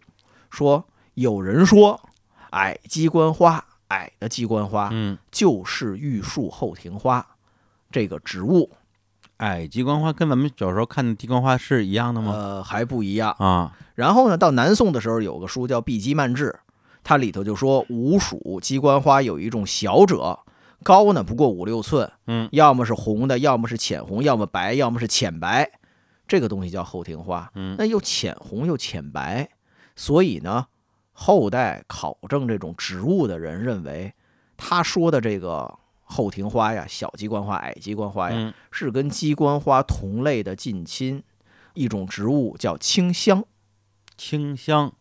是一种小小的，它那个花儿不像鸡冠花那一大坨，嗯它的这个花儿凑在一起像一个小穗儿一样的，像令箭似的尖起来，嚯，像这种尖尖的一个箭簇那种感觉。嗯花儿是这种粉红色、紫红色或者带一些浅白色的。嗯，哪个清啊？青就是赤橙黄绿青蓝紫的青，啊香是草字头一个相互的相。哎，这香不常见。哦，香不常见，嗯清香这个东西呢，现嗯在经常说南方算是常见野生花卉、野花儿，哦，北方就一些地方就拿它做成这种鲜切花，哦是在花店里有的时候能买到，作为花材的搭配嗯。而且呢，它因为除了花瓣之外，外边有这种小包片，嗯，它干了以后还能保持这个形状和颜色一段时间哦。可以做干花，，对，所以作为花材来讲，它的应用会比较广泛。就说这种哦后庭花很可能是清香，啊，但是也没有定论，呃，对，就是只能作为一种观点啊吧。嗯，所以说呢，这些都是我们放在这儿四品六命的菊花后庭。那其他的就可能不那么多说了吧，嗯，嗯像比如你得说念叨念呃叨，杏花儿，杏哦，花儿，杏花儿也能唱是吧？杏花是什么歌儿来怎么着？桃花红，杏花黄，哎，这什唱么歌？啊，花儿梅对，桃花儿艳，梨花儿浓，杏花儿茂盛。呃，然后包括有心仪，心仪就是这种紫玉兰花嘛，哦，辛苦的辛，嗯啊，对，然后蛮夷的夷，对呃对吧？？也是一种药材。我们说这个新仪，尤其在北京做这种传统的手工艺品，做毛猴的时候，嗯，用新仪的那种花儿还没开外头的这种包的这种带毛的壳嘛，嗯，呃，然后呢有豆蔻，嗯豆蔻年华这个豆蔻，相思只在丁香之上，豆蔻梢头，豆蔻，然后呢有。忘忧就是萱草，嗯，这种忘忧花，萱草也能唱吗？这个忧草，忘了就好。哇，这个有点偏这个。然后周华健啊，往事知多少？啊，樱桃，哎就是咱们说中国古代观赏樱花嗯，最早看的最多的也是、嗯看的是樱桃花，就吃的这个樱桃，小那樱桃个。樱桃花跟樱花不是一个东西，是吧？呃，它们都是同一类，哦，但是呢，吃的这个樱桃这个物种就叫樱桃。嗯咱们现在观赏的樱花呢，有是一些物种杂交出来的，有一些原生的物种，然后，但是不只是樱桃花吧，嗯明白就。是观赏的樱桃花现在也有，但是没有那么多。哎，你说大理每年冬天那个冬樱花，它是个什么？冬樱花就是这个物种，冬樱花、哎啊也是这个物种里边边的对，就是这一类里边儿的、啊哦这一类里边儿就叫冬樱花，而且云南那边儿那个红花的那个冬樱花是，我记得是个红花的变种吧，嗯就是花儿紫红色的，也对是冬天非常漂亮。对，一到十二月，满大街都是这个冬樱花。对樱桃花，呃，四品的，然后林檎，有人说是苹果呢，其实还不是，但是嗯，是同一类的，就是追名林檎，啊哎火啊。这个是因为传到日本的时候嘛，嗯，呃，物种会有一些变化，嗯，今儿就都不展开细说了啊所。以所以林檎到底是不是苹果呀？日语里的林檎就是苹就是果，苹果，所以叫苹果女王嘛。对，但啊是古汉语里的林檎很有可能是苹果同类的，我们说叫蔷薇花科苹果属的，对，有可能是花红。嗯，嗯，花红就是是咱们北方说的什么沙果沙儿果啊、小海棠啊，呃沙果哎或者是什么斌子呀，哎，呃，虎了车， 哎，对，好吧，林檎。哎然，后还有一个在四品的嗯，梅花，就真的梅，哦，就是腊梅扔到一品去了，然后梅花儿其嗯实它往下搁到四品了，嗯不明白它是一个什么思路。嗯，咱们不能强行给它加戏做解释。可能梅花没有腊梅香。嗯，按说，尤其是白的梅花呀、嗯就是完全符合古代，尤其是宋朝这些君子们、啊对啊他们的这个对，想法，也有可能是当时。把这种白梅、红梅，他们可能都算梅。这个有的太热闹了，太花哨了，嗯而且呢，也是啊，要展开梅花的故事，又能讲一大堆。嗯，说一个吧，哎，呃，还不能说一个大家都熟的，要不然就没劲了。比如说，嗯大家熟的是当时南北朝这个陆凯嘛，“折梅逢驿使，寄于陇头人。江南无所有，聊赠一枝春。”我把梅花寄到远方去，寄给我的朋友，嗯，为了表现我们的友谊。那他嗯不讲这个，哎，呃，这不是讲了这吗？ 还讲过了，你嗨这我这全都不 说。就 对说您词儿可挺熟 的，嘿，呃，讲什么呢？也讲送梅花的事儿，嗯，但是差点儿引出一场两国之间的战哎争。呦，这个是这个战国年间啊嗯，在魏国，魏国的国都大梁，来了一个使者，哪儿的使者呢？吴越地区越国使者来了。嗯越国使者来了呢，也没带进贡的礼物，什么都没带，嗯，就带了一枝梅花，进献给魏国。嗯魏国这帮臣子们就怒了呀，嗯他是瞧不起我们吧？嗯，梅花这东西又不当吃不当喝，你哪怕进贡一筐梅子呢，我们也算你有点儿这个意思吧，因为当时梅子还是比较珍贵的东西，是这种酸味儿来源嘛。还能泡酒，对，啊也没有醋。当时你进贡梅子，你进贡个梅花儿算什么呀？不行，我们得找他理论理论去。嗯，当时这个魏国有一个大臣叫韩子，他就去了找这个越国使者啊，找越国使者，我也不能说你凭什么就带一梅花呀，这太露骨了，又要要我这身份，嗯我挑毛病说啊，你不是来我们魏国吗？嗯，你来我们国家得懂我们国家的礼仪，才能让你见大王呢。什么礼仪啊？对，什么礼仪呢？你会不会戴帽子啊？按我们国家的礼仪戴帽子 啊。让你戴帽子，对呀、还让你不戴帽子，对呀、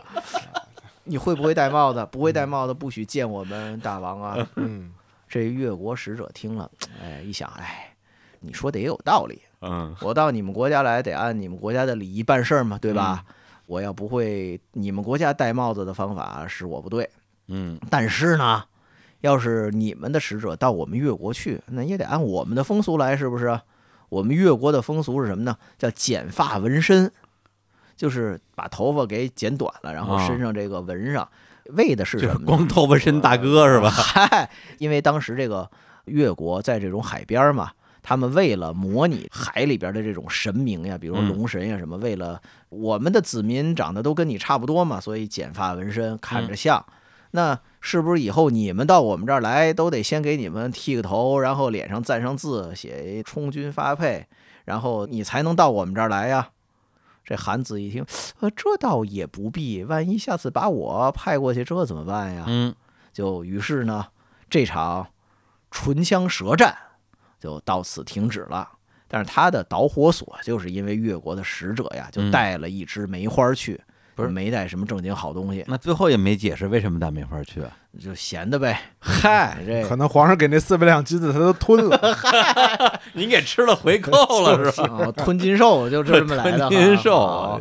呃，所以说呢，他如果要是晚一些年，已经有这个就是聊赠一枝春，我这个嗯陇头送梅这么一个典故以后呢，那还能说我这个是个风雅事。嗯但是因为这事儿发生的太早了，嗯所以呢，当时还不认梅花，光认梅子果。哦，后来从南北朝时期有一些这种文人嘛，嗯咱们说这个姜夔写的这个词叫“何逊而今渐老，独忘却春风词笔”。当时何逊写梅花嗯是属于写梅花写的比较早的一些人嘛，就他们写梅花赞颂梅花，慢慢的梅花才在文化里面有这么的一个非常高的地位。嗯包括我们经常说这个林逋，北宋林逋，嗯他写这个“疏影横斜水清浅，暗香浮动月黄昏”呀，哎呃暗香疏影都是这种梅花的特征。嗯那林逋甚至呢叫梅妻鹤子，就是以这种梅花作为他的妻，养仙鹤作为他的子嘛。哦报道台湾叫梅妻鹤子，就是没有妻没有子，梅妻鹤子。啊啊嗨，什么谐音啊 不梗？应该是梅妻汉 子，对，啊，还想汉子呢？我们我们都是梅西汉子，我跟您说，哎，哎，所以说后来，尤其是到宋朝、嗯北宋年间，大家对梅花越来越推崇。嗯这张毅这花经要是写的晚一点儿，也许梅花它的地位就直接往上提了。嗯，这个梅指的就是那个青梅煮酒那个哎梅花对，青梅竹马的那个对梅，，呃对对对，哎青青梅竹马论英雄 嘛，嗨，好家伙， 好家伙全，都串了这对，个。曹操小时候啊，嚯，那这是跟袁绍的故 事了。好吧咱们加快速度了啊，哎，五品五命就是属于嗯中不溜的。嗯我先说有哪些吧，这样的来话来来这个快一点。一个是杨花，古代认为飘的这种柳絮呀、啊杨花呀，它也是一种花儿啊，哦，五品五命杨花，这就已经有点这种漂泊的感觉了。然后有月季，它叫月月红，嗯，月季也是鲜红，但是不耐寒，嗯而且呢相对的柔弱一些，所以是中不溜的。呃，梨花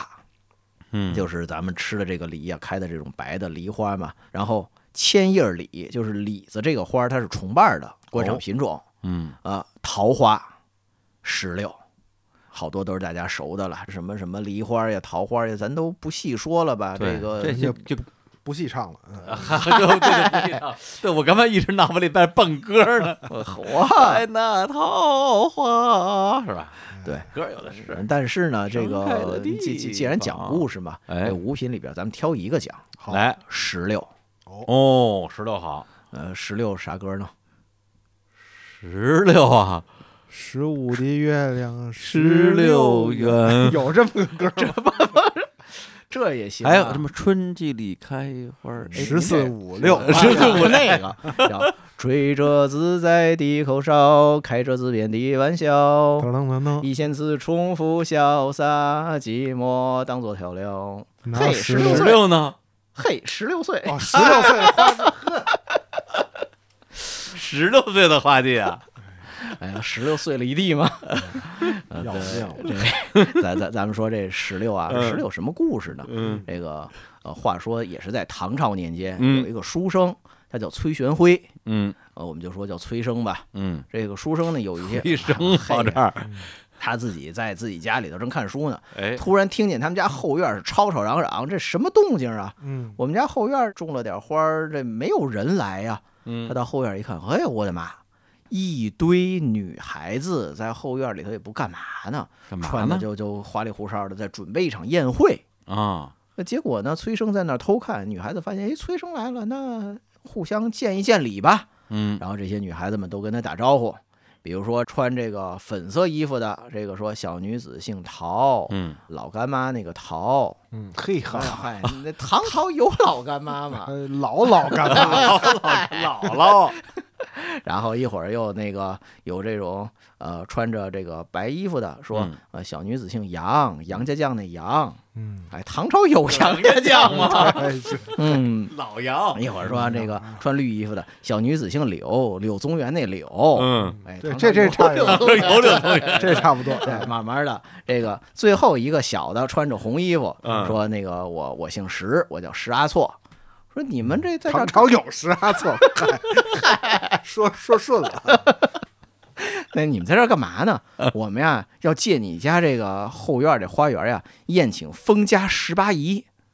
这是什么人嗯呢？是谁呀这排行十八。嗯啊，姓封啊是谁呀？就知道封十封三姨呃嗯对呀，是呀，这风清扬他妹妹呀，嗯，哎，还是个左还是个幺妹儿，嗨，左右唐乱朝有风清扬吗？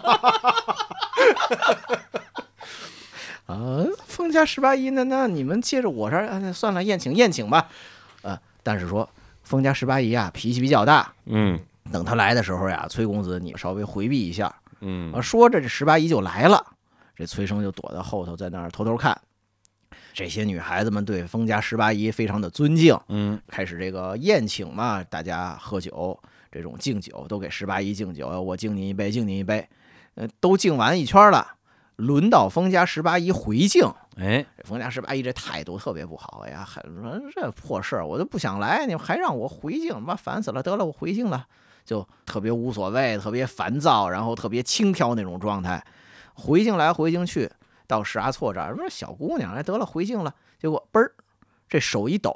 嗯，这酒啊洒在石阿错那红裙子上了。哎呦，啊，石阿错急了，拍案而起，怒目而视：“你十八姨，你太不像话了！我们姐妹们对你这么恭敬，求你办事儿，对你这么客气，至少面儿上你得做足了呀！你这个回敬，你这态度那么不好，他们都求你，我就不求你，你爱干嘛干嘛去吧。”十八姨一听，哎呀，那感情好，你们不是不求我吗？我走了。嗯，转身，呜，一阵狂风过后，封家十八姨不见了。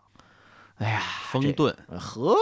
这帮啊女子们就说：“哎呀，阿错，你这个也太性急了。哎，不过十八姨确实看着就不想帮我们，这怎么办呀？”嗯正在这说着呢，哎，崔生露出头来，刚才发生了什么事情啊？嗯，发生什么事哎了？对啊，一想，哎呦，呃，崔公子，啊，太好了，那个求你帮忙吧，嗯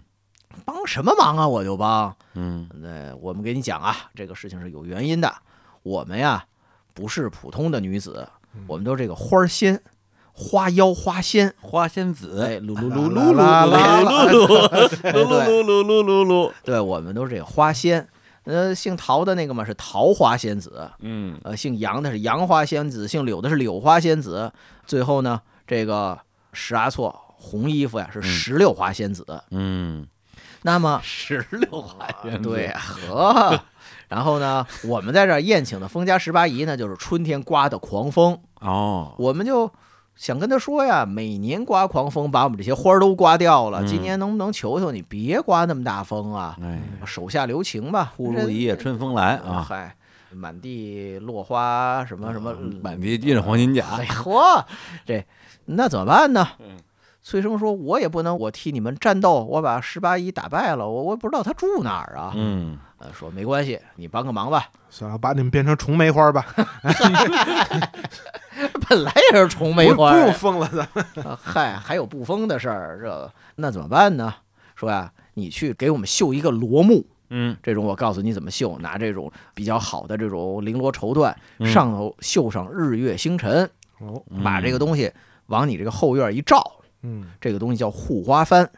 你只要呢弄了这个东西以后，嗯封家十八姨她再怎么刮也嗯不会伤害我们了。嗯崔生说：“那我就照办吧。这不塑料大棚吗？这不就是啊 懂好啊？吧， 而且这有科学，哦，是啊，你要是罩上一个大黑布，又闷不透气，阳光也照不进来，这不就都闷死了吗嗯你？可说呃，呢中韭黄了，变成是，你这个罗幕，它又透气，嗯，它又半半拉拉能照顾一点太它阳来里边有日月星辰 啊，嗨，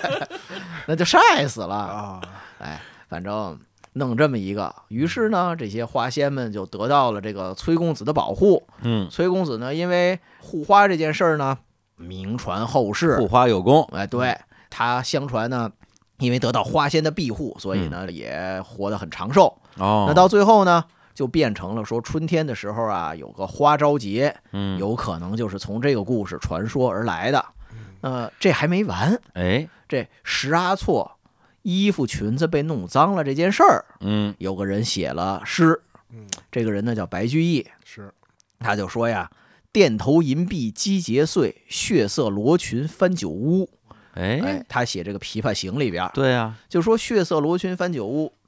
用的就是石阿错的这个典故。哦，这个红色的这个裙子被打翻的这种酒盏嘛，嗯弄了酒污，弄翻了，写的呢就是这种什么钿头银篦击节碎啊，那不是那谁嘛，那那谁呀？不是杨贵妃嘛，啊是啊，啊，花钿委地无人收，翠翘金雀玉搔头，哎，串了，哎嗯哎，呃，反正说的就是石阿错这件事儿，哎所以呢，石榴花它是有这么一段故事，哎，那我想那年如果他这个用这塑料大棚啊，嗯把这些花儿给保护起来了嗯啊，春风吹不进，嗯肯定那年也是硕果累累。嗯这催生有功啊，嗯，哇，好呀，这个政治很 正确啊。但是呢，哎，这故事嗯它它结局很圆满。为什么说石榴花还只割到五品五命呢？嗯是啊，呃，有几个原因。 这主要是裙子脏了，嗨，它要干净一点，还能往上升两品你。可说呢，嗯哎呀，呃石榴这个花呀，没香味儿，嗯，哦，而且呢，夏天开，它嗯也没有一个非常耐寒的这个品格是，啊。最大的问题是太妖艳了。嗯，这韩愈说“五月榴花照眼明”啊，晃的人都睁不开眼。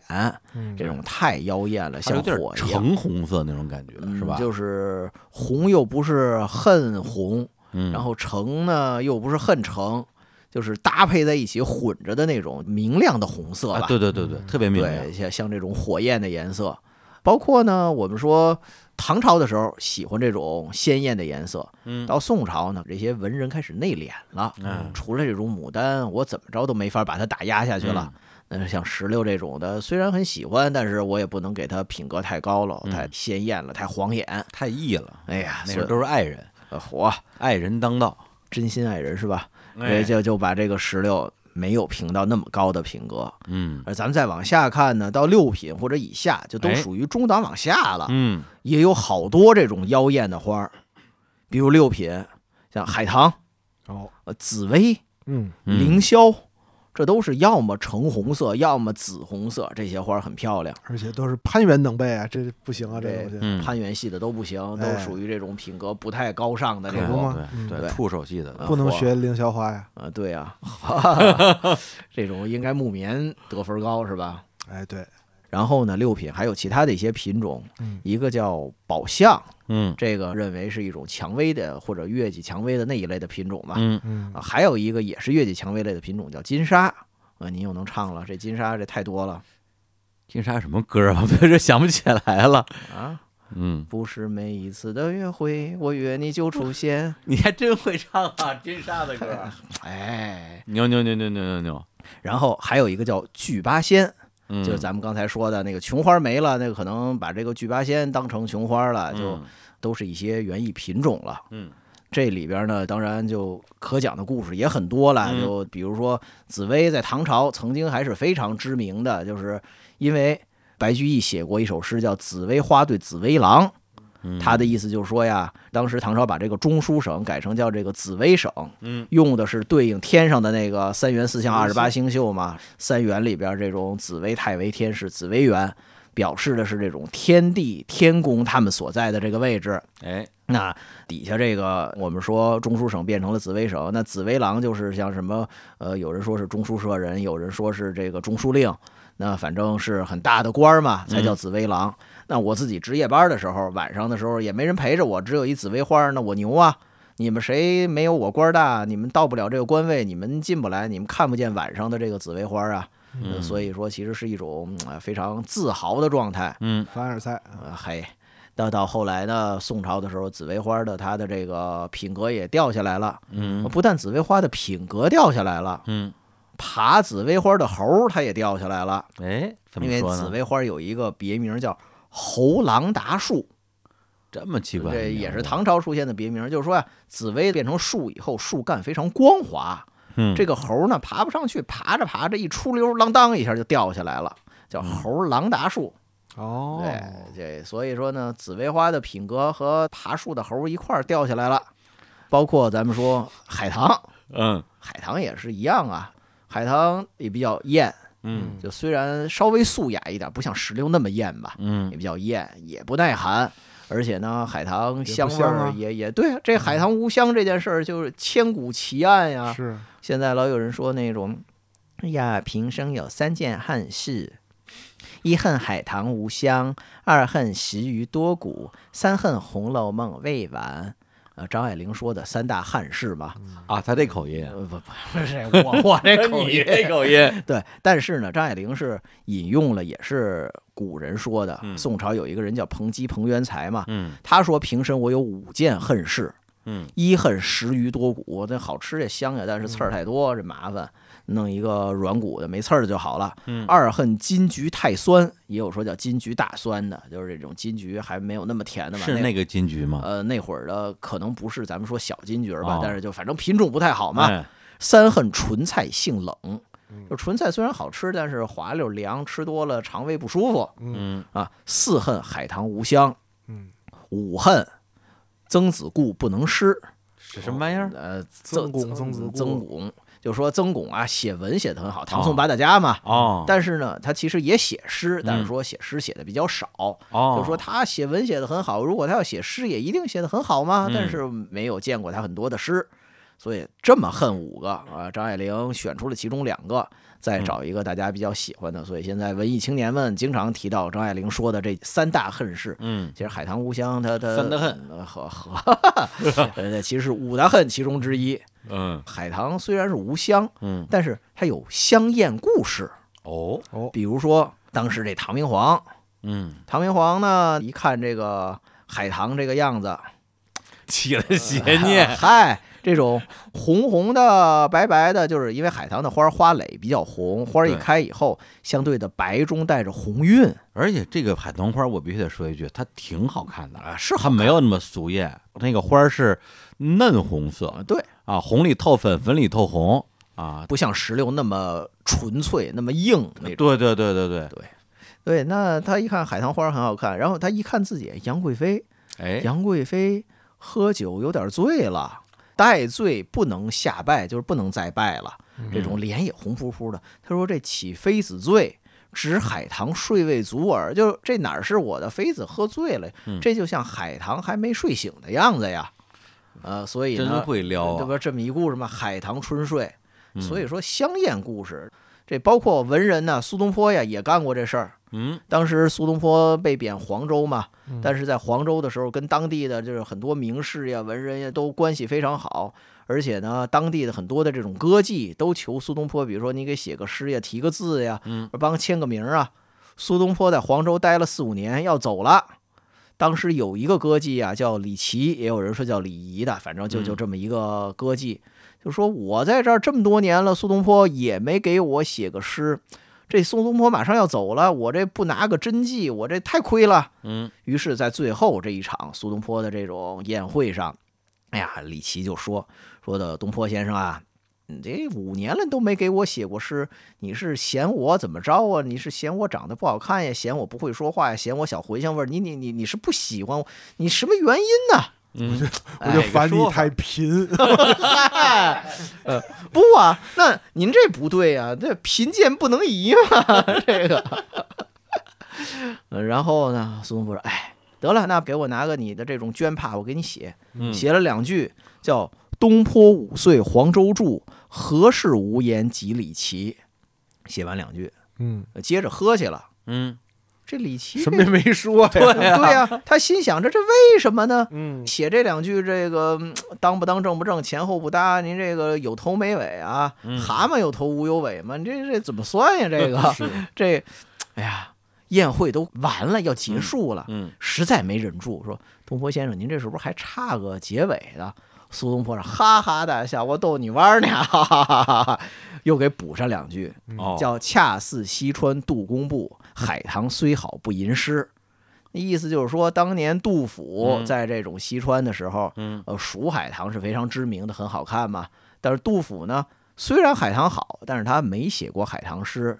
我不给你李琦写任何东西，不是你不好，嗯而是呢，把你比作杜甫笔下的海棠，嗯你很好。啊，我没写东西呢，我像杜甫一样，反正我现在已经给你写了，就是你你你李琦你就海棠了，这么一个也挺香艳的这么一个故事。这嗯喝花酒给歌妓写诗，然后变着法儿夸人嘛。这是一个打灯谜的故事。 进去之前给出一灯谜啊，回来再告诉你谜底。哎，所以说这个慢慢的，我们看虽然花品往下下降了一些，嗯，但是呢，这故事是越来越不正经了，越来越欢乐了。嗯花儿哎也香艳，事儿也香艳哎嘿，嗯那咱们就往下看七品的吧。啊，哟到县级了。那活，那七品的就太多了。哦，是芝麻花儿，呃， 活，嗯，说话呀，发音呀，不能带儿化音，得走大折。七品芝麻花，七品就很多很多嘛。嗯，就甚至念都很多了，哦，要就越往下花儿越多是呃吧？也不一定，就七品特别多哎，嗯所以呢，咱都不给大家多念那么多了，就找其中两个有故事的稍微讲一讲吧。好嘞，呃，继续香艳啊，嗯蔷薇。哦，先说蔷薇为什么它品格这么低？咱们先说说蔷薇、月季跟嗯玫瑰有什么区别吧？呃嚯，这明年春天可以单独讲啊。 对，这又一期节目 出去了。嗯呃对，蔷薇为什么品格低呢？是因为蔷薇枝条本身就是柔慢的、对，攀爬的，嗯包括蔷薇这个名字，古代有人认为它最早不叫蔷薇，叫嗯强迷，就是萎靡不振的迷嘛，靠着墙萎靡不振。嗯所以呢，它本身就不是直的，那品格就低呗。嗯，然后呢，又开的比较秀丽艳丽。蔷薇一个什么故事呢？是汉武帝的故事哎。这些皇帝们都不老的正经啊。嗯汉武帝当时有非常宠爱的一个女子叫丽娟，嗯这个也丽是娟儿呃对和也是属于比较会来事儿的。嗯有一天呢，汉武帝跟丽娟呀、在这儿欣赏蔷薇呢。汉武帝就说：“你看这蔷薇花儿，呃，这就像一个美人儿的笑脸似的呀，开的跟这花儿都笑了似的。”嗯哎，丽娟就问汉武帝：“哎，那你说这笑能买得了吗？”汉武帝以为他说蔷薇呢，嗯那蔷薇有什么买不了的？我这贵为一国之君，嗯那蔷薇想买多少买多少啊，买呗。你这个校花嘛，蔷薇花嘛，笑啊，笑能买啊。啊，校花儿，啊，对啊，就看着像美人笑嘛。嗯呃，丽媛说好啊，呃，找工人把我这个存性都抬过来，嗯抬了百两黄金嗯，过来，来，往汉武帝这一堆，我要百两黄金买帝王您一天的笑。哦，不是买花，买我呀。嗯哎，于是呢，蔷薇就有一个别名叫买笑，就是从这汉武帝和丽娟这故事过来的。啊，就叫买笑那两个字儿，对，就买笑，啊千。对金买笑，哎，对，就这么一个故事。这得把这个反贪的这个叫过来，他这这钱也太多了，这一飞子啊哪儿来这么些嗯钱？就不知道怎么办的都，这对百两黄金好。反正这汉武帝说，这一不留神把自己给卖出去了呀。嗯这这丽娟说：“您别着急啊，连我带这个嗯 抬这金子，这仨人一会儿又又买傻人儿的，把我们仨都卖出去了呀。”嗯嘿回头丽娟还写首歌啊啊，尝尝的香，现在的你就在我身边，露出笑脸。嗯，哎呀，这个蔷薇感情也也能唱是吧？这能个唱啊？对，然后七品的再说一个啊，就哎是山茶。哦，山茶其实在冬天或者春天开。嗯，苏东坡说这山茶叫那个烂红如火雪中开嘛，嗯有的时候下雪也能看见这山茶。嗯，呃，但是呢，山茶七品为什么品格比较低呢？为什么呢？按说它也是木本植物，嗯也能这种扛着风雪，就因为山茶有一个非常知名的跟山茶相关的故事，乃至于其中的女主角就被认为是山茶花的花神，嗯，就不老的露脸的，有所以呢，这山茶捎带着也被弄得品格低了一点儿。那啥呢？这个就是晋朝时候的故事啊。哎，晋朝有一个大富豪呀，富可敌国，叫石崇嘛。嗯， 这这其实就是这个崇拜的崇啊，又有是倒口了，石崇。取一口这都哎嘿，石崇当时有一个非常喜欢的这种爱妾吧，嗯叫绿珠，号称是曾经从南方用什么一百颗珍珠呀，还是多少，反正换回来的。一株一株，呃，嘿，这绿珠呢，长得是也好看，然后也会哄人玩儿，所以这石宠是非常的宠爱她。但是呢，这石宠当时嗯因为晋朝啊，嗯政局动荡，八王之乱嘛，赵王司马伦这得了势了。司马伦手下有一个非常心腹的一个爱将叫孙秀，孙秀是早早就看上这绿珠了。曾经他就跟石宠说：“你这绿珠要多少钱？我给买过来。”呃这石宠说不卖，嗯非卖品，呃多少钱我不卖。我这么有钱了，我差这点钱吗？不差钱，不卖。不是钱的事儿。嗯，对。结果呢，这孙秀得了势了，这司马伦得了势了嘛，孙秀得势了，嗯孙秀得势了，带着大兵说：“这石崇，你这个有大罪，你你这我过来剿灭你来。嗯”带着就一直杀到这个石崇搭的叫金谷园呀，这当时他自己的这个做饺子的，啊、 这北京 number one，啊 永远排不上队啊！一直过来捉拿石崇。这石崇一看，我都失了势了，我也保护不了绿珠了，这肯定得被孙秀抢走了呀。嗯结果绿珠呢，在这个高台之上说不行，你别看她就这么一个算是侍女也好呀，歌女也好呀，嗯我还非常的有气节。嗯他说嗯这孙秀坏人，我就不跟他。既然眼瞅着天就塌下来了，我为了不被他抢走，我宁可一死。他就跳了楼了，嗯，吧唧摔在地上，一滩血红，就像山茶花一样。就这么一个故事。为什么就落到山茶花一滩血？它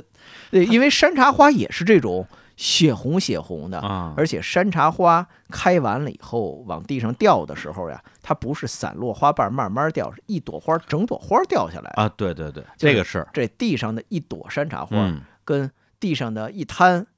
马赛克，嗯这，看起来是有相似之处的。哎，您说这还真是，因为我养了好几年的山茶花，确实它花开的时候特别的娇艳啊，但是呢，明明这花儿感觉它还没有到完全衰败的时候，它那个花儿跟它那个花枝的那个地方就已经松动了，然后你稍微一碰，或者是你都不用碰它，下场雨啪嗒就掉下来了。甚至呢，就是山茶跟山茶比较相近的有一类也是观赏的这种茶花，叫茶梅嘛。嗯茶梅和山茶的区别之一在于，大多数的山茶品种都是整朵掉的，嗯而大多数的茶梅的品种都是花瓣散落掉下来的。嗯嗯呃，其实冬天的时候，在这种比如说从华东地区一直嗯到这种西南，山茶、茶梅栽种的都很多。嗯通过这种方式，可以简单的区分它是属于大类是山茶还是茶梅。嗯，对，等于它整个先掉下来，落地之后再解体。对，嗯，就会慢慢的掉。绿珠要是先扔一胳膊后扔一腿，就比作茶梅了，是吧？啊，嚯，这图什么虚的呀？这个好。啊谁把它比作山茶？我没听明白，是诗里边不是你说那哪吒，就是呃，哪吒是这么干的那得比成藕那 个嗨， 这个从大概唐朝左右的文人 哦，写诗，就慢慢的这个比喻啊，这个相关性就一直在文化中间流传下来了。嗯嗯呀？本来我想请这个辛老师唱一段这个《绿珠坠楼》啊，辛老师给我讲说，《绿珠坠楼》唱腔不好听，嗯，那主要是看身段儿是吧？对他就是解放前有这么个戏比较流行，就嗯打楼上往下跳，啊但是他就没什么故事性吧，演员往下跳啊，就是台上有景儿搭桌子，啊哦但是你像作为一个旦角儿演员，哦而且是个文戏，哦，他往下跳啊，掉掉维雅，不跳就愣跳，啊哦因为武戏有什么三张桌什么往啊下对翻嘛那，底下什么东西接着呢？现在反正都有软垫儿啊，当哦年不一定，但是他们除了这以外就没什么噱头，所以解放后这戏也没什么人唱，就是旦角儿往楼下跳呗。对这戏嗯可能打四五十年代往后就是。零零年前后才恢复的，再往嗯前我很少有听说有人唱嗯对，等于就是主要是看表演，而不啊是听唱过。也听唱，但这个好像长的慢的唱腔比较多。那那那就那就更催眠了呗。好，好，哎反正我不会啊。嗯呃 嗨，我是觉得挺可惜的，山茶花真的是挺好看一花儿，没什么毛病。就是你作为一个观赏花卉，但是老跟这些有点血腥的故事沾点边儿。你看这个《天龙八部》，是吧？这个哎王王源夫王人源他啊妈，喜欢山茶花，那动不动就说：“哎，把他的腿砍了，埋在山茶花下，给我当肥。应该整体埋，那砍了就变成埋在茶梅花下当肥了。嗨，嗯，对，所以说这王夫人种这个山茶花种的不好嘛，啊种得不好对对，没有大理那边种的好嘛。对，还得靠我们段氏过来给你指点指点。对，主要是切了这个不符合这种山茶花的生物学特性。哎，呃，其实包括在北京种山茶也好，茶梅也好，嗯跟之前说的栀子呀、茉莉呀，同样的问题，嗯，也是这种水比较硬，是而且冬天得种在室内嘛，也得保证这个温度才行呢。哎对，这花儿在北京我想都不敢想，我就在大理种，而且大理种山茶，感觉就特别的有这个啊那都不用种，满地都是啊，。对对对，而且好多的珍贵的品种啊，嗯，这种在室内或者是在其他一些地方种不好的，其实，在大理那个气候特别合适，嗯随便种就长得很好。啊，抓破美人脸啊这个，落地秀才，呃啊这都是不好的品它它种它啊。嗨，其实包括咱们说小说里说到，比如十八学士，哎，它是那种花特别饱满，嗯花瓣儿特别多，然后有好多花瓣儿，整个花儿像一个圆球一样，从中间看就是有那种曲线在这儿绕出来，那嗯些花瓣儿堆积的特别舒服。那样的一种品种，而且啊十八学士现在有不同的花色，啊，真有这有白十八学士、红十八学士、粉十八学士，嗯，好嘛，这就三八二十四五十四种了。好，五十四学士，扩招来的，这 都是学士嘛，不值钱是啊。贵妇扑克牌了，现在再弄新品种就得博士后了，是吧？啊太冷了，这怎么接呀？这 差不多得了，太冷了，我都接不住了。就因为山茶就在冷的季节才开嘛，这个咱们要说石榴在夏天开， 哎，是嗯哎，山茶就在那个冬天的时候，这个咱这笑话越冷，它开的越好啊，哎都是为了它。啊，对，哎这这个所以有一分钟的这种短暂的沉默时间 嘛。不，赶紧 下一个吧，下一个撑不住了。八品的就越来越常见，哎容易种，嗯然后这种嗯看起来没有那么金贵的东西，嗯，呃，比如杜鹃花，哦，像木兰、嗯，鸡冠花，哎，然后还有其他的一些东西，比如说像刺桐啊，还有比如说蔷薇的品种之一叫锦背堆啊等等的，咱们也是挑其中的几个说吧。哎一个是大家其实很熟悉的杜鹃花儿，嗯呃因为现在观赏杜鹃也是各种颜色的，然后对就是高的、矮的、胖的、瘦的都有。这我们家也有，对，那其实古代杜鹃最正根儿的还是我们说叫映山红那种杜鹃，嗯花儿是红的，然后呢像一个侧开的喇叭，嗯那杜鹃其实也是有大家很熟悉的故事啊，嗯有说杜鹃花儿和杜鹃鸟的关系，叫号称这种杜鹃鸟咳出的血嗯，落在地上变成了杜鹃花儿。哦呃，，这是怎么来的呢？就传说古蜀国在很早以前，古蜀国有一个这种帝王叫杜宇嘛，嗯，号称叫望帝，哎，然后呢，望帝呢治理这个国家。后来呢，他任用了一个大臣，这个大臣呢，有的地方写叫鳖灵，有的地方写叫敖灵，反正可能是写错字儿了吧，就不是是王八就是龟，哎，就这么一个大臣，就是鳖灵吧。呃，任用这个大臣，这大臣还很有能力，比如说治水啊等等的，很有能力。这杜宇呢一看，那行了，我就当这水手掌柜了。嗯鳖灵，你出去干活去吧，派你出去治水，出差三年。嗯可是呢，这杜宇不太老实，鳖灵治水回来，杜宇说哎呀，我对不起你，我把地位禅让给你吧，我隐退了。嗯为什么对不起呢？因为这鳖灵前脚走啊，这杜宇后脚就跟这个鳖灵的夫人搞一些不正当的事 情。 怪不得叫嘿鳖灵呢，你想，哎，哎这没憋着好啊，然后呢，这个杜宇就辞去了他的地位，等于禅让给这个鳖灵了。嗯那至于他怎么变成杜鹃鸟的呢？嗯，那就有几种说法。气的呗，嗨，臊的呗。 有的说法呢，嗯认为杜宇啊，他离开地位、离开他这个国家的时候，嗯心中不舍，哎，呃，自生杜鹃嘛，就咕咕咕咕咕咕咕咕，然后呢，就号称杜宇在那儿说“不如归去，不如归去”，就这也是不像啊，指的那鳖灵嘛，不如归你去当这个帝王吧，不如归去吧，归去吧。呃，然后呢，这个四生杜鹃，那也有人说呢，是因为发现这个鳖灵真的当了帝王以后呀，嗯治理古蜀国治理的不好，啊不好，然后百姓就怀念这个杜宇，嗯或者是说杜宇就自己在那儿抱怨哎呀，我这事儿干的不对。反正甭管怎么着吧，传说中杜宇变成了杜鹃鸟，就在这儿咕咕咕咕，也有这催着说割麦割谷，什么哥哥好苦，什么哥哥打鼓，什么光棍儿好苦， 这哥哥真不闲呢， 嗨，哎，反正就是四声杜鹃这么叫。嗯那呃后来呢，就慢慢的文人也继续编造这个故事嘛，嗯就说他在这儿叫叫叫叫的嗓子不行了，嗓子叫坏了，嗯咳出血来，这个血吐到地上变成了杜鹃花儿，所以杜鹃花儿是这种非常红艳的这种颜色。这么一段儿传说故事，哎今儿这怎么都老一滴血一滴血的？哎，这对个、啊嗯因为杜鹃花本身就这种红色的嘛，咱们说这个红的红似血，白的白似雪嘛，啊，青的嗯青似蟹，黄的黄似铁铁锈，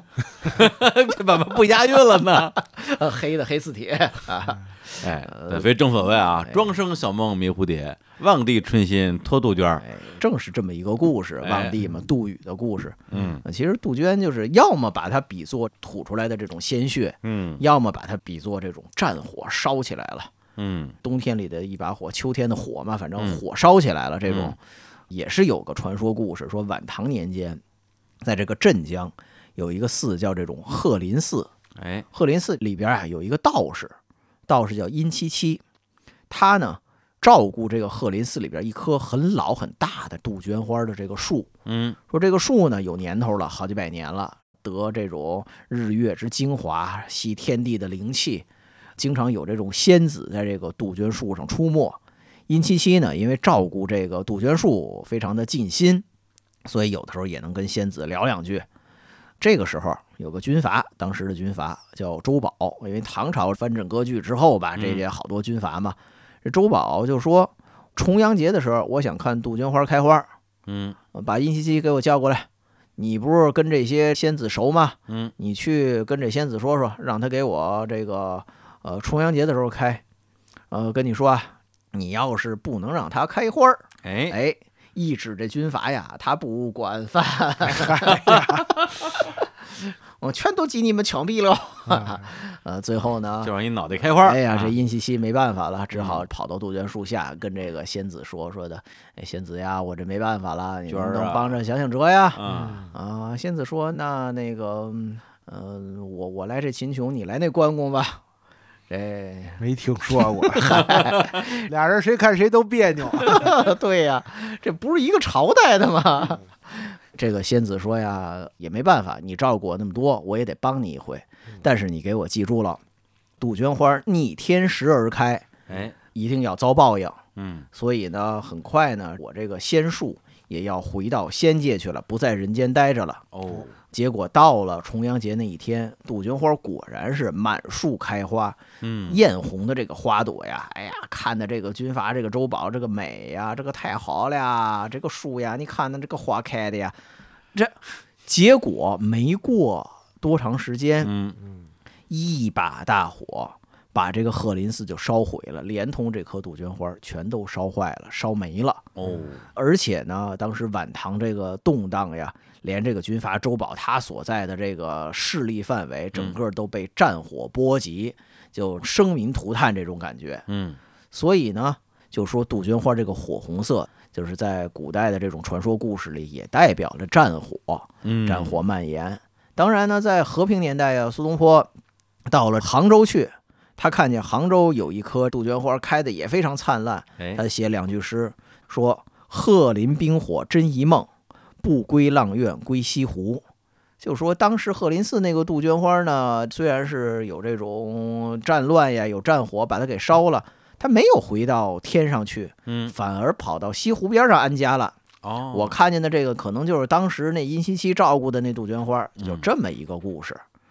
刚才说为什么全都是这种特别血腥啊？那这花色就是这种血腥的花色，那没办法了。嗯不拉地而且八品咱们还要说一个，也是这种血腥的，来也是这种红艳艳、红灿灿的，是呃鸡冠花。哦，为什么说到鸡冠花呢？其实咱们这带过就行了。但是鸡冠花，我们录这个节目的时候啊，嗯正好是中秋节前一天。哎对，呃，在这个北京民间的传说里啊，鸡冠花跟这个中秋节还有点关系。怎啊么说？啊北京民间到中秋的时候供兔爷嘛，嗯，嗯兔爷这边上弄俩瓶子，一瓶子插鸡冠花，一瓶子插毛豆。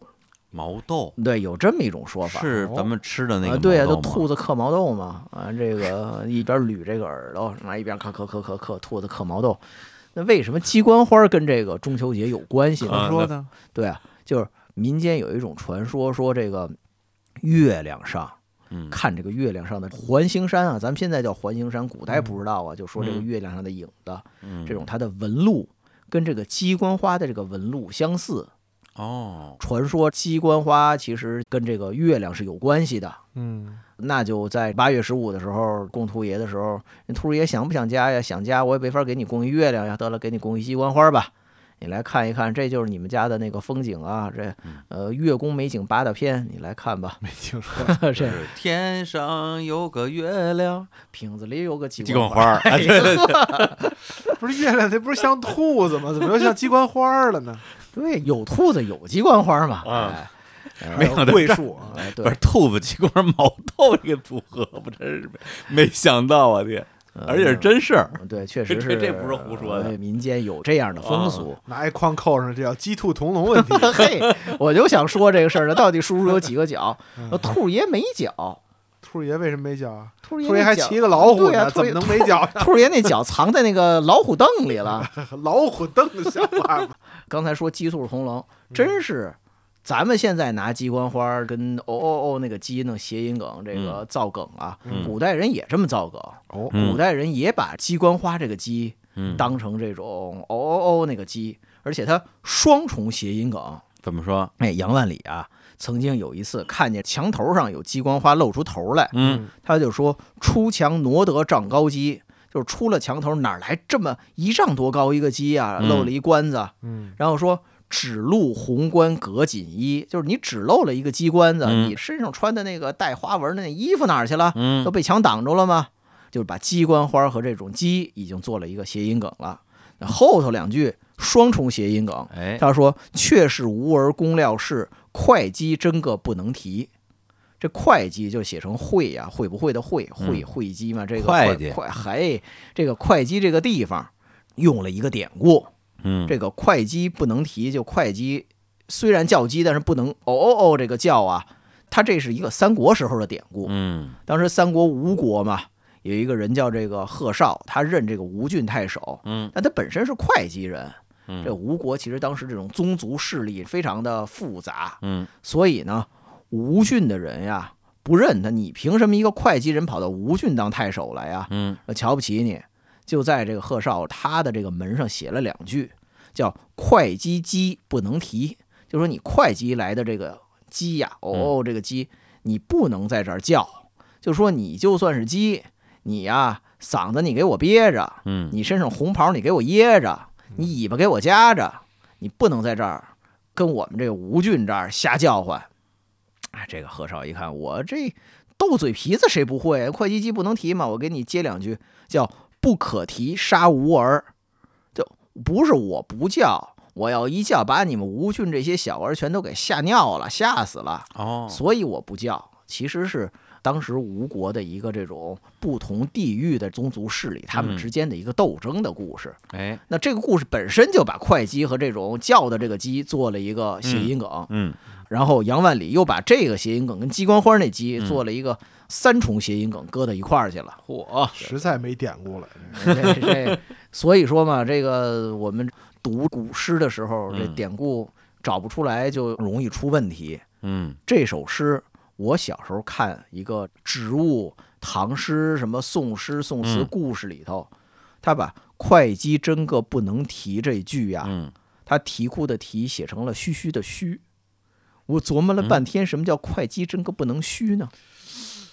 就他印错了。哦，啊，然后我琢磨了半天，后来直到很靠后了，然后看到确切的、靠谱的嗯，这种版本，我说哦，是他印错了。什么叫鸡不能虚？不懂。对，就终于可以虚了，哎呀，这个，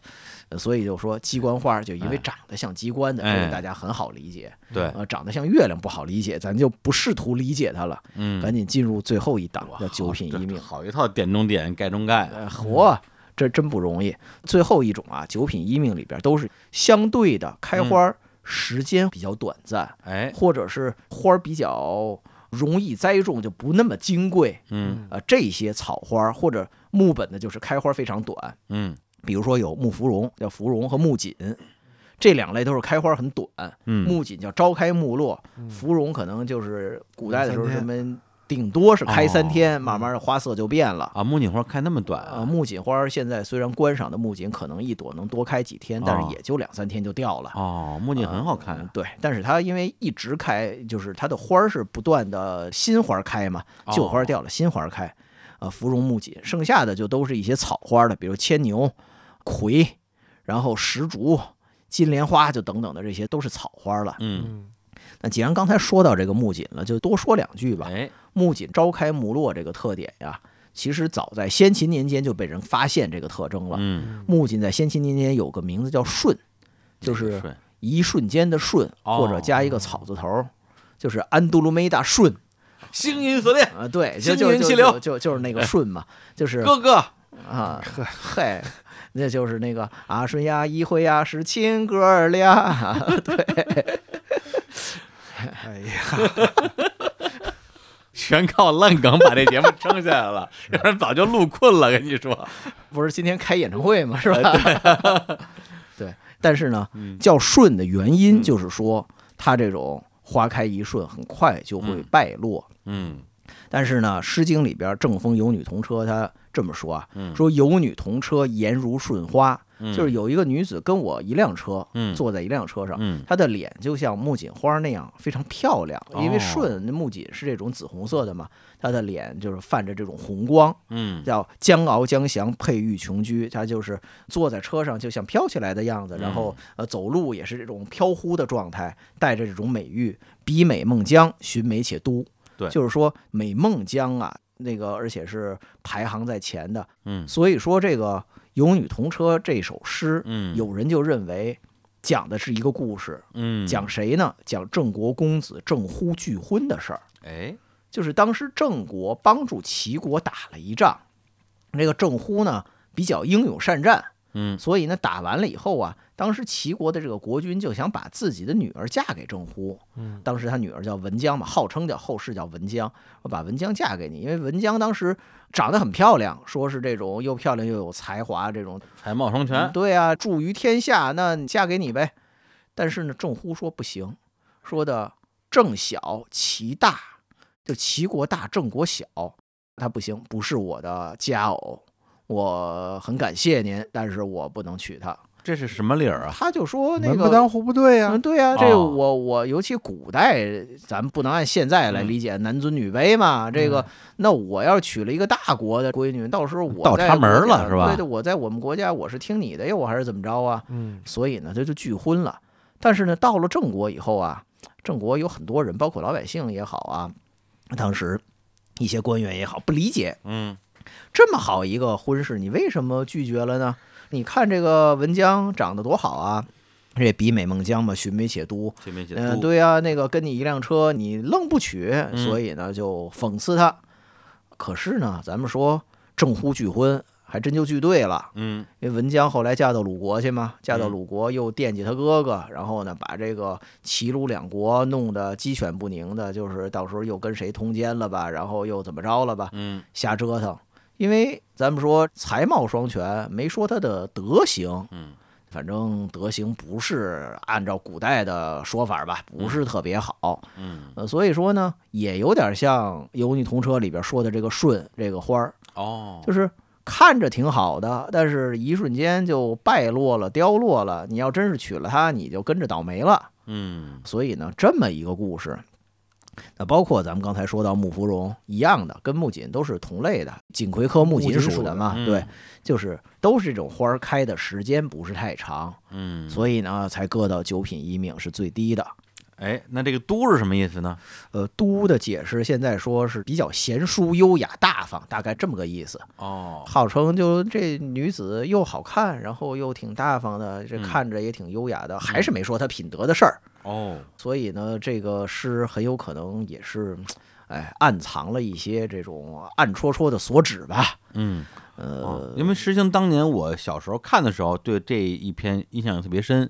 啊，因为它有很强的画面感嘛，有女童车，颜如舜华，啊对啊，但是我没想到这个舜指的就是这个木槿，呃，其实呢是拿木槿来比喻她的这种脸色嘛。嗯对，包括咱们刚才说到木槿、木芙蓉之外，也有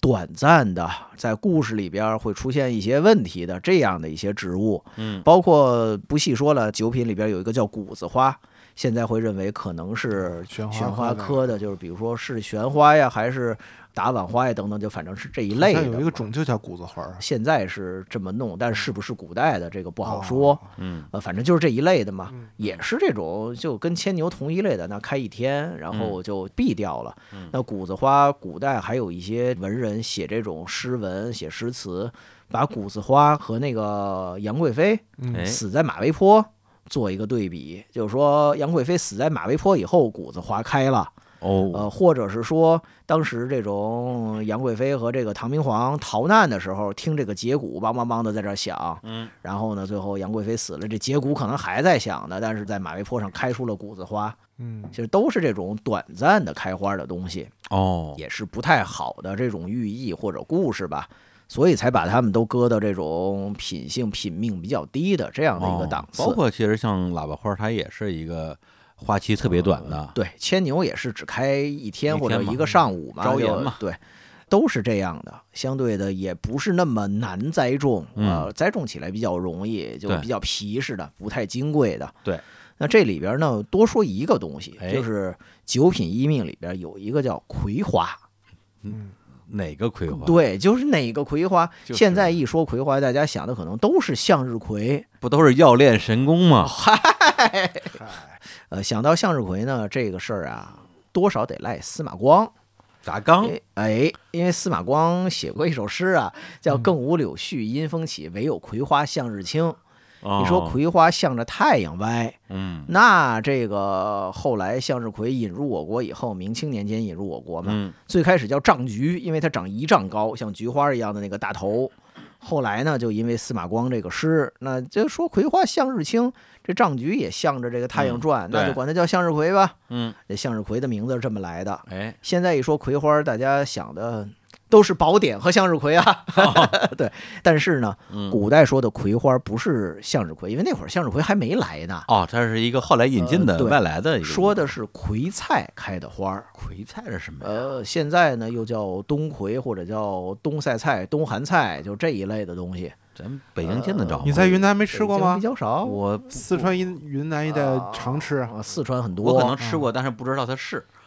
啊，对不？它它它本地就滑稽撩的一 种，哦还华有丽别的名儿不，葵菜就因为滑稽撩啊，嗯在先秦年间叫百菜之长呀，还是百菜之主啊，反正就大概这么一个嗯什么位置叫。滑稽料啊？因为它煮口感完了以后滑滑溜溜溜的。跟山药似的。哦，木耳菜叫嗯落葵，嗯，就是因为它的口感跟葵菜很像，也嗯是滑稽溜的。滑稽料呃的，长在篱落之上嘛，所以叫落葵。嗯这种滑溜溜的，因为先秦年间烹饪方法没那么多，就是煮一哦煮。这种滑溜的呢，没牙的人也能吃啊。嗯古代好多的，因为牙掉的也早，啊，包括对于一些这种老人尊敬，那我给他煮葵菜吃，那个嗯他滑溜，他能吸溜嘛。哎嗯，所以花生呆，嗯哎嘿，老太太爱吃，老太太吃葵菜，哎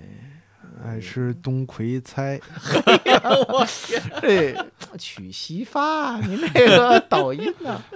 那嗯其实包括秋葵也花季料的， 啊，对对对对对，就是好多叫葵的东西啊，包括我们说吃的这种野葡萄、龙葵，嗯，也是因为它的果实像一个叫龙珠的东西，那个龙珠但是是红色的果，龙葵是黑色的果。追但根是爆，那和对 多多拉宫爆 嘛，它的叶子也是可以像葵一样滑稽撩的。哦，呃，龙葵的叶子也有人吃，那嗯南方涮火锅吃的白花菜，嗯它叫白花菜的，其实吃的是这种我们说叫少花龙葵这个种嘛，嗯就是它也是可以吃的，哦呃，没它毒 啊，呃有毒啊，有毒啊！哎，就是啊，呃，涮吧涮吧，毒性小一点，凑合吃了呗。哎呦我的妈呀， 那金水清炖半个小时，哎，也不是炖，就是煮啊，火锅涮啊涮半个小时以上，不也能吃吗？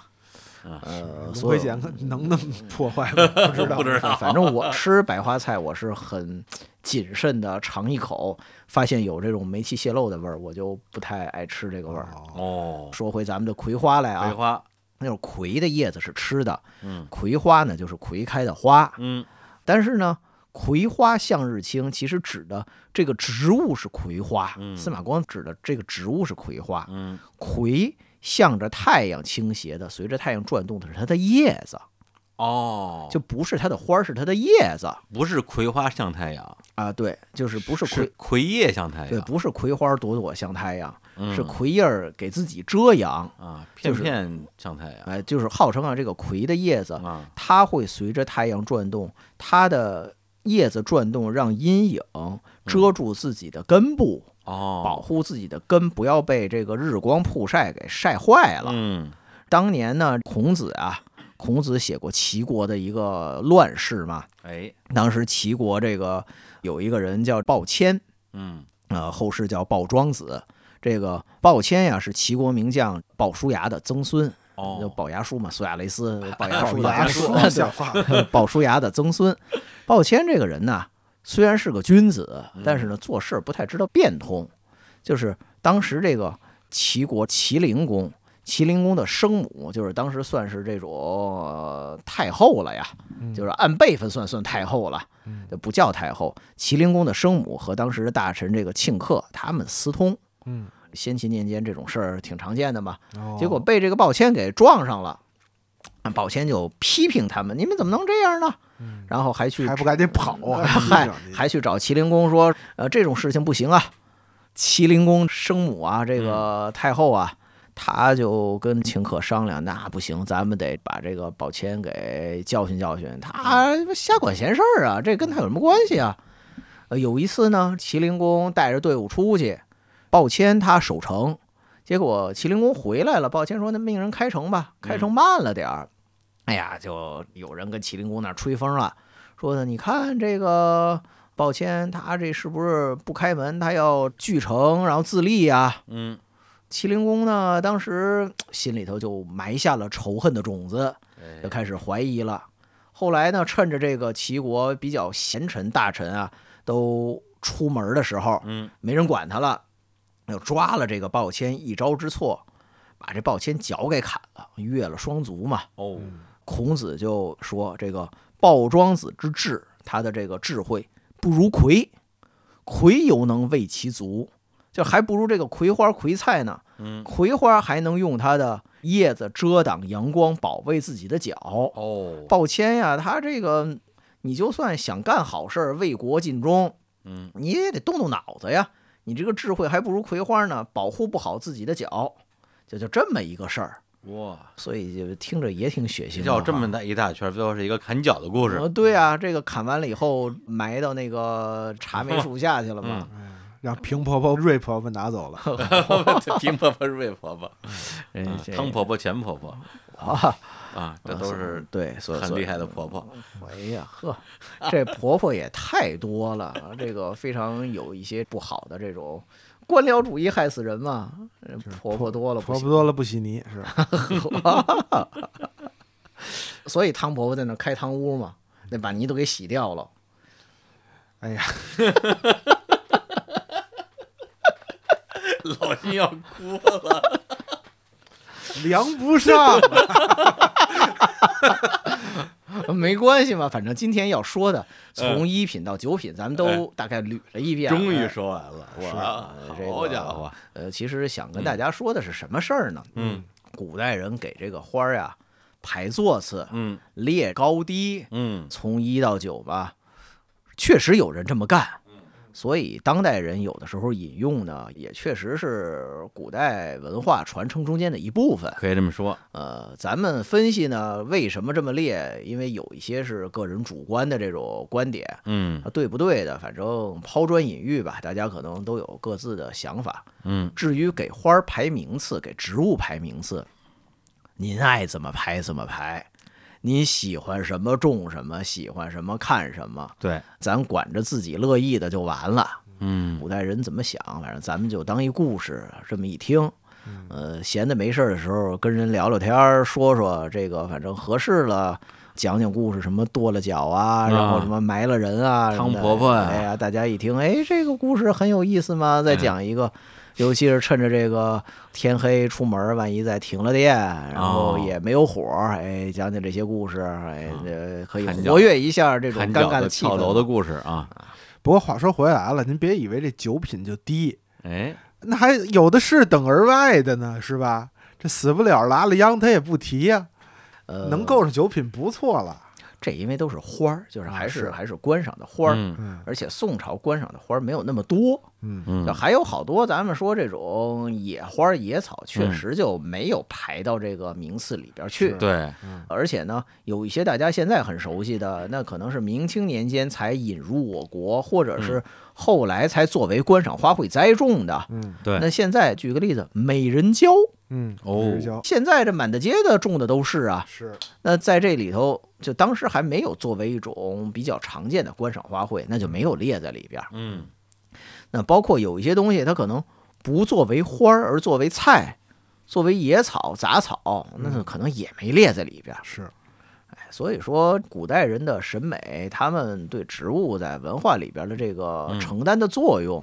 我们现在就批判着看问题吧，就觉得挺好玩的，我觉得就不错。对，大家就听个热闹啊，博君一笑。行嘞，那我们这期节目啊啊，洋洋洒洒一大篇啊，跟大家讲了讲古人啊花经，就是怎么样给这些花儿排座次的。然后，那最后给大家带来一个什么歌儿啊？我想想啊，您都唱了那么多了，要不来个植物分类歌儿吧？我这太太长了。哎，你还真是别说，这个民谣歌曲啊，嗯，就是唱这些风花雪月。您咱唱了那么半天都是民谣，您一首摇滚也没有 啊、嗯，呃，您要不然放个什么花儿乐队的花儿，看着你浮动着迷人的身哎体，，对，哎嗯，都行啊，您挑呗。行，那我就最后来个歌曲大联播。哦，嚯，行，那就在最后这首歌曲里边啊嗯啊，我们就很开心的结束这期的节目啊，也期待我们这个日坛植物园的组合在万物生长这个栏目里边啊再重聚啊，明年十一的时候，天明老师估计也差不多做好准备了，我们再来说说这个花坛里的这些花儿。啊，那就请大家期待明年这个时候我们的新节目。好， 就不来了呀，这一年。行，那跟大家说再见，拜拜。拜拜春季里风吹万物生，花红叶，草青青，桃花艳，梨花浓，杏花茂盛。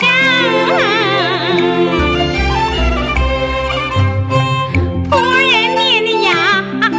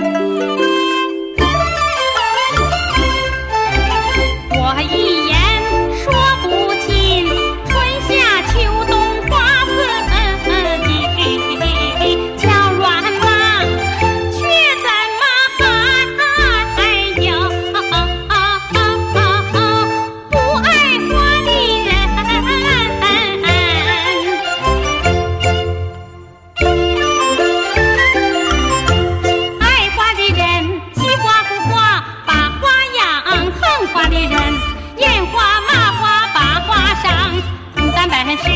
花中王，花中的君子呀群芳，百花相比无颜色，他偏说牡丹虽美花不香，玫瑰花开香又美，他又说玫瑰有刺儿扎的慌，好话哪怕众人讲，经风经雨分外香，大风吹倒了梧桐树，不自有旁人论断肠。虽然是满园花。